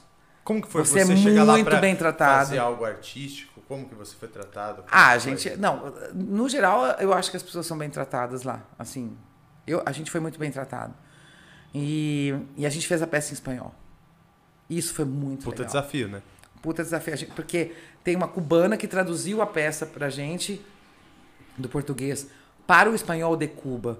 Porque, né, o espanhol ele tem N muitas vertentes, vertentes né? ali. E aí ela usava algumas gírias assim, é, Locais. locais. E, e quando a gente falava, as pessoas riam muito na plateia e a gente não entendia direito porque que elas Aham. estavam rindo tanto. Só me passaram. Mas elas, mas a, mas a cubana, a, a Lili, ela, ela entendia bem. Então tinha isso. E e que mais? Deixa eu vou esquecer, eu vou esquecer alguma cidade. Provavelmente. Mas é isso. Aí o teatro me levou a isso que eu falo. Quando eu estava em Portugal fazendo peça, eu fui para Londres, porque eu já estava lá. E aí foi muito engraçado, porque eu tinha visto de trabalho. E, e, e, e a Inglaterra ainda fazia parte da comunidade como europeia na Aham. época. Então, se você tinha um visto de trabalho português, você tinha um visto de Passava trabalho. batido. Você passava batido, você tinha um visto de trabalho na Europa. E aí foi muito engraçado, porque eu saio de Portugal com o meu visto de trabalho, porque eu tinha ido trabalhar lá mesmo. E ele durava mais um mês, assim. Daí um mês ele ia acabar. E eu fui pra Londres. E o cara na imigração, ele me olhou assim, bem com uma cara assim, tipo, Lá vem ela. lá vem, olha lá, essa cabocla. Essa Latina cabocla do latina. caralho. Vem falar que vem encher o saco mais, né? Aí a hora que eu passei meu, meu passaporte pra ele, ele fez assim, ó. Ele? Ele, não fez nada. Ele assim. É, você pegou. Carimbou. Doido, Eu falei, né? filho, você vai ter que deixar entrar, eu sou trabalhadora. É. Sou trabalhadora europeia. É isso que eu sou. Não sou latina só. Não sou, não sou qualquer latina. não sou qualquer latina, sou uma trabalhadora europeia. Te vira com isso. Foi maravilhoso, foi muito Foda. divertido. Muito divertido. Mas é isso, assim. Mas eu viajo pouco, sinceramente. Eu, eu gostaria de viajar muito mais. Quero ver se eu corrijo isso aqui. Essa vida do teatro é muito corrida, né? Difícil você ter tempo livre, né? São peças que Não, demandam não, mas eu digo assim, meses. eu, eu, eu queria viajar mais com teatro mesmo. Ah, sim. sabe? Participar de vários festivais é, na Europa, na América Latina. Eu vou ver se Ah, eu viajar é consigo. tudo, né? Não, viajar é maravilhoso. E, e sabe o que eu gosto muito de via- de viajar a trabalho? Porque quando você viaja a trabalho, você chega, já tem um hotel reservado. Tá tudo Tá fácil. tudo fácil, tanto, tem, tem gente pra te receber, tem o tal do anjo, né? Que eles chamam de anjo. Que vai que é, tá que é aquela que, vai- que vai tudo, cuidar né? de, Acompanha mesmo. vai acompanhar a companhia e vai cuidar da gente, assim. Ah, eu acho isso muito legal porque você acaba conhecendo mais as pessoas Aham. da, da cidade. O ambiente de festival é um ambiente muito gostoso. É, o que você não vai turistando, você já gente. acaba sendo mais da cidade, porque você tá a trabalho, né? Então você já não vê de- É. do mesmo jeito. Exatamente, você não é turista, Entendeu? sabe? Você é uma trabalhadora que foi lá trabalhar. Exatamente, tem isso. É Inclusive a postura muda, né? Você se sente mais à vontade Sim. na, na- no lugar do que se você fosse só um turista que vai lá cumprir. é, O que o turista compre. Gastar isso assim, ah, agora agora eu vou não sei aonde, agora eu vou conhecer a ponte do não sei o quê, agora a praça do não sei das quantas, agora o museu não sei das quantas. E eu, eu adoro, por exemplo, ah, tem uma coisa ótima. O, o- Rodolfo é um diretor de teatro que ele falava assim pra gente, quando a gente viajava pra fora do Brasil, ele dizia assim: não saiam sozinhos. Pra cuidar, pra que você não, não sofresse nenhum acidente, porque além de sofrer o acidente e ser ruim pra você, era ruim pra peça também, Com claro. certeza. Então eu disse assim, não saiam sozinhos. Eu sempre desobedeci. Falava assim, tá bom, acabou a reunião, gente? Tá. Bom, a gente vou descer pra não sei o que. Aí eu desci e já pegava um táxi, já ia, me Já ia no mundo. pro centro de não sei o que. E porque eu gosto, eu gosto demais dessa sensação de estar num lugar onde eu não conheço ninguém. E onde as pessoas vão saber de Isso. mim só o que eu disser. E tá ótimo. E tá Eu ótimo. Posso ser qualquer coisa. Eu posso ser tá? qualquer coisa, porque eu não sou a filha de não sei quem, a mulher de não sei quem, a irmã de não sei quem, a tia de não sei quem, eu não sou ninguém. Eu sou, meu nome é Fernanda e eu sou brasileira. É isso que eu Ponto. sou. Ponto. E falo mal espanhol. Mas você vai gostar de conversar comigo porque eu vou, eu vou me esforçar. Você vai ver. Que Sabe maneiro, assim? foda isso. Eu não, nunca parei pra pensar nisso. De... Eu acho maravilhoso. Você tá, tipo, num lugar né? aleatório e não... Uma vez fui fazer um curso de dança em, em Lisboa, que eu fui fi- ficar lá um mês e meio, mas aí foi por minha conta. Cara, era maravilhoso, porque era um curso de dança no CEM, que é o Centro de Estudo do Movimento. De lá e tinham, e tinham pessoas de muitas nacionalidades, porque na Europa também tem isso, né? Eles, eles circulam muito Tá tudo mais ali, ali. é. É tudo pertinho, assim. Então tinha francês, tinha espanhol, tinha italiano, tinha gente da Eslovênia, tinha gente de tudo quanto é lugar ali. E, e é muito legal, porque assim, você faz amigos Do e é isso, mundo. as pessoas vão saber de você o que você disser de você. Eu adoro esse Muito personagem. louco, é. É, é, é uma- um personagem de ficção que, É na verdade, é você mesmo. real, é, é um personagem de ficção que, na verdade, é você mesmo. E é, muito bom. É muito bom. Não ter currículo, às vezes, é maravilhoso. Às Assim. vezes- E também é ter currículo, né? É, No mesmo exatamente. dia, no mesmo tem outro ponto. É. Fê, É isso. Pô, Foda. foi foda. Antes de terminar, eu queria fazer uma pergunta que eu fiquei curioso e eu acho que de repente vai ter outras pessoas com esse pensamento também. O cara que viu e se interessa por teatro e queria estar mais de perto nesse mundo, tem algum caminho que você indica, que você fala assim, pô, mano, trilha por aí, começa, Começa ali. aí nesses lugares, começa, não sei, pô, você quer ser ator? Segue É, tem por dois essa- caminhos, eu acho. O mais, mais simples é assistir, porque eu acho que quanto mais você consome, também você tem informações Entende de sensoriais e intelectuais do que é esse rolê que é o teatro. Mas o, o- o- um caminho muito certeiro para você realmente atuar e começar a trabalhar são as escolas. Procurar a Escola Livre de Teatro, a LT em Santo André, a SP Escola de Teatro aqui em São Paulo, a própria IAD, a ECA, o Célia Helena, eh, sabe, a escola do Wolf Maia dentro do, do, do Shopping Frei Caneca, Caneca. aqui. Sabe, é, estudar. Por dois motivos. Um, porque de alguma forma você entra em contato com uma formação e com, com pessoas né, que têm mais experiência que você. E lá você faz amigos. É muito importante no teatro. Esse network Ter é- amigos, sabe? Porque é com eles você trabalha. Quero. Que não é um movimento também muito. É. Todo mundo se conhece, né? Todo mundo se conhece. E aí eu encerro, então, assim, a nossa conversa, que foi ótima, eu amei. Pô, que Tô bom. super que feliz, quero Que bom, agradecer que imensamente pelo convite. Nossa, tudo foi super legal, as nossas confusões todas, tudo foi sensacional, eu ah, amei. que bom que você gostou. E vou terminar então com uma frase da Maria Alice Vergueiro, que é uma das maiores atrizes que já pisaram esse planeta, que ela dizia assim, sobre isso, e tem a ver com essa pergunta que você fez. Ela diz assim, em teatro, uma coisa que não pode acontecer é você ficar sem turma. Bom. Então assim, é isso. Então buscar uma turma Busca quando você é jovem, você vai galera. buscar no seu no, no teatro, no- na escola, no grupo, no grupo de teatro amador lá no interior de São Paulo, ou, ou no grupo de, de teatro profissional também no interior do estado ou do Brasil, de São Paulo, ou de qualquer lugar, de qualquer estado do Brasil. Mas assim, procura sua turma, é muito importante que você tenha uma turma. E ela pode ir até mudando, mas assim, é, o, cole- o- o- coletivo é a, é a coisa mais linda que tem no teatro. Então assim, não, não se perca do coletivo. Sim. Mais ou menos é, é isso que diz a frase dela.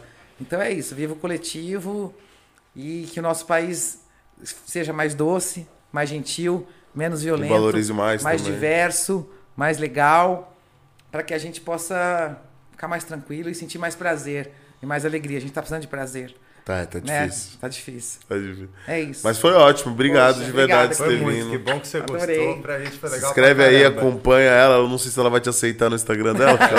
Depende do meu humor. é dependendo do humor dela, mas amanhã tem mais, né, Godinho? Vamos que Amanhã a gente vamos. fecha essa semana aí, sexta-feira. Então, fé. Obrigado, Então, vamos. galera. obrigada. Beijo. Obrigado, Fê. Fê. Obrigada, beijo. É ali que eu tô?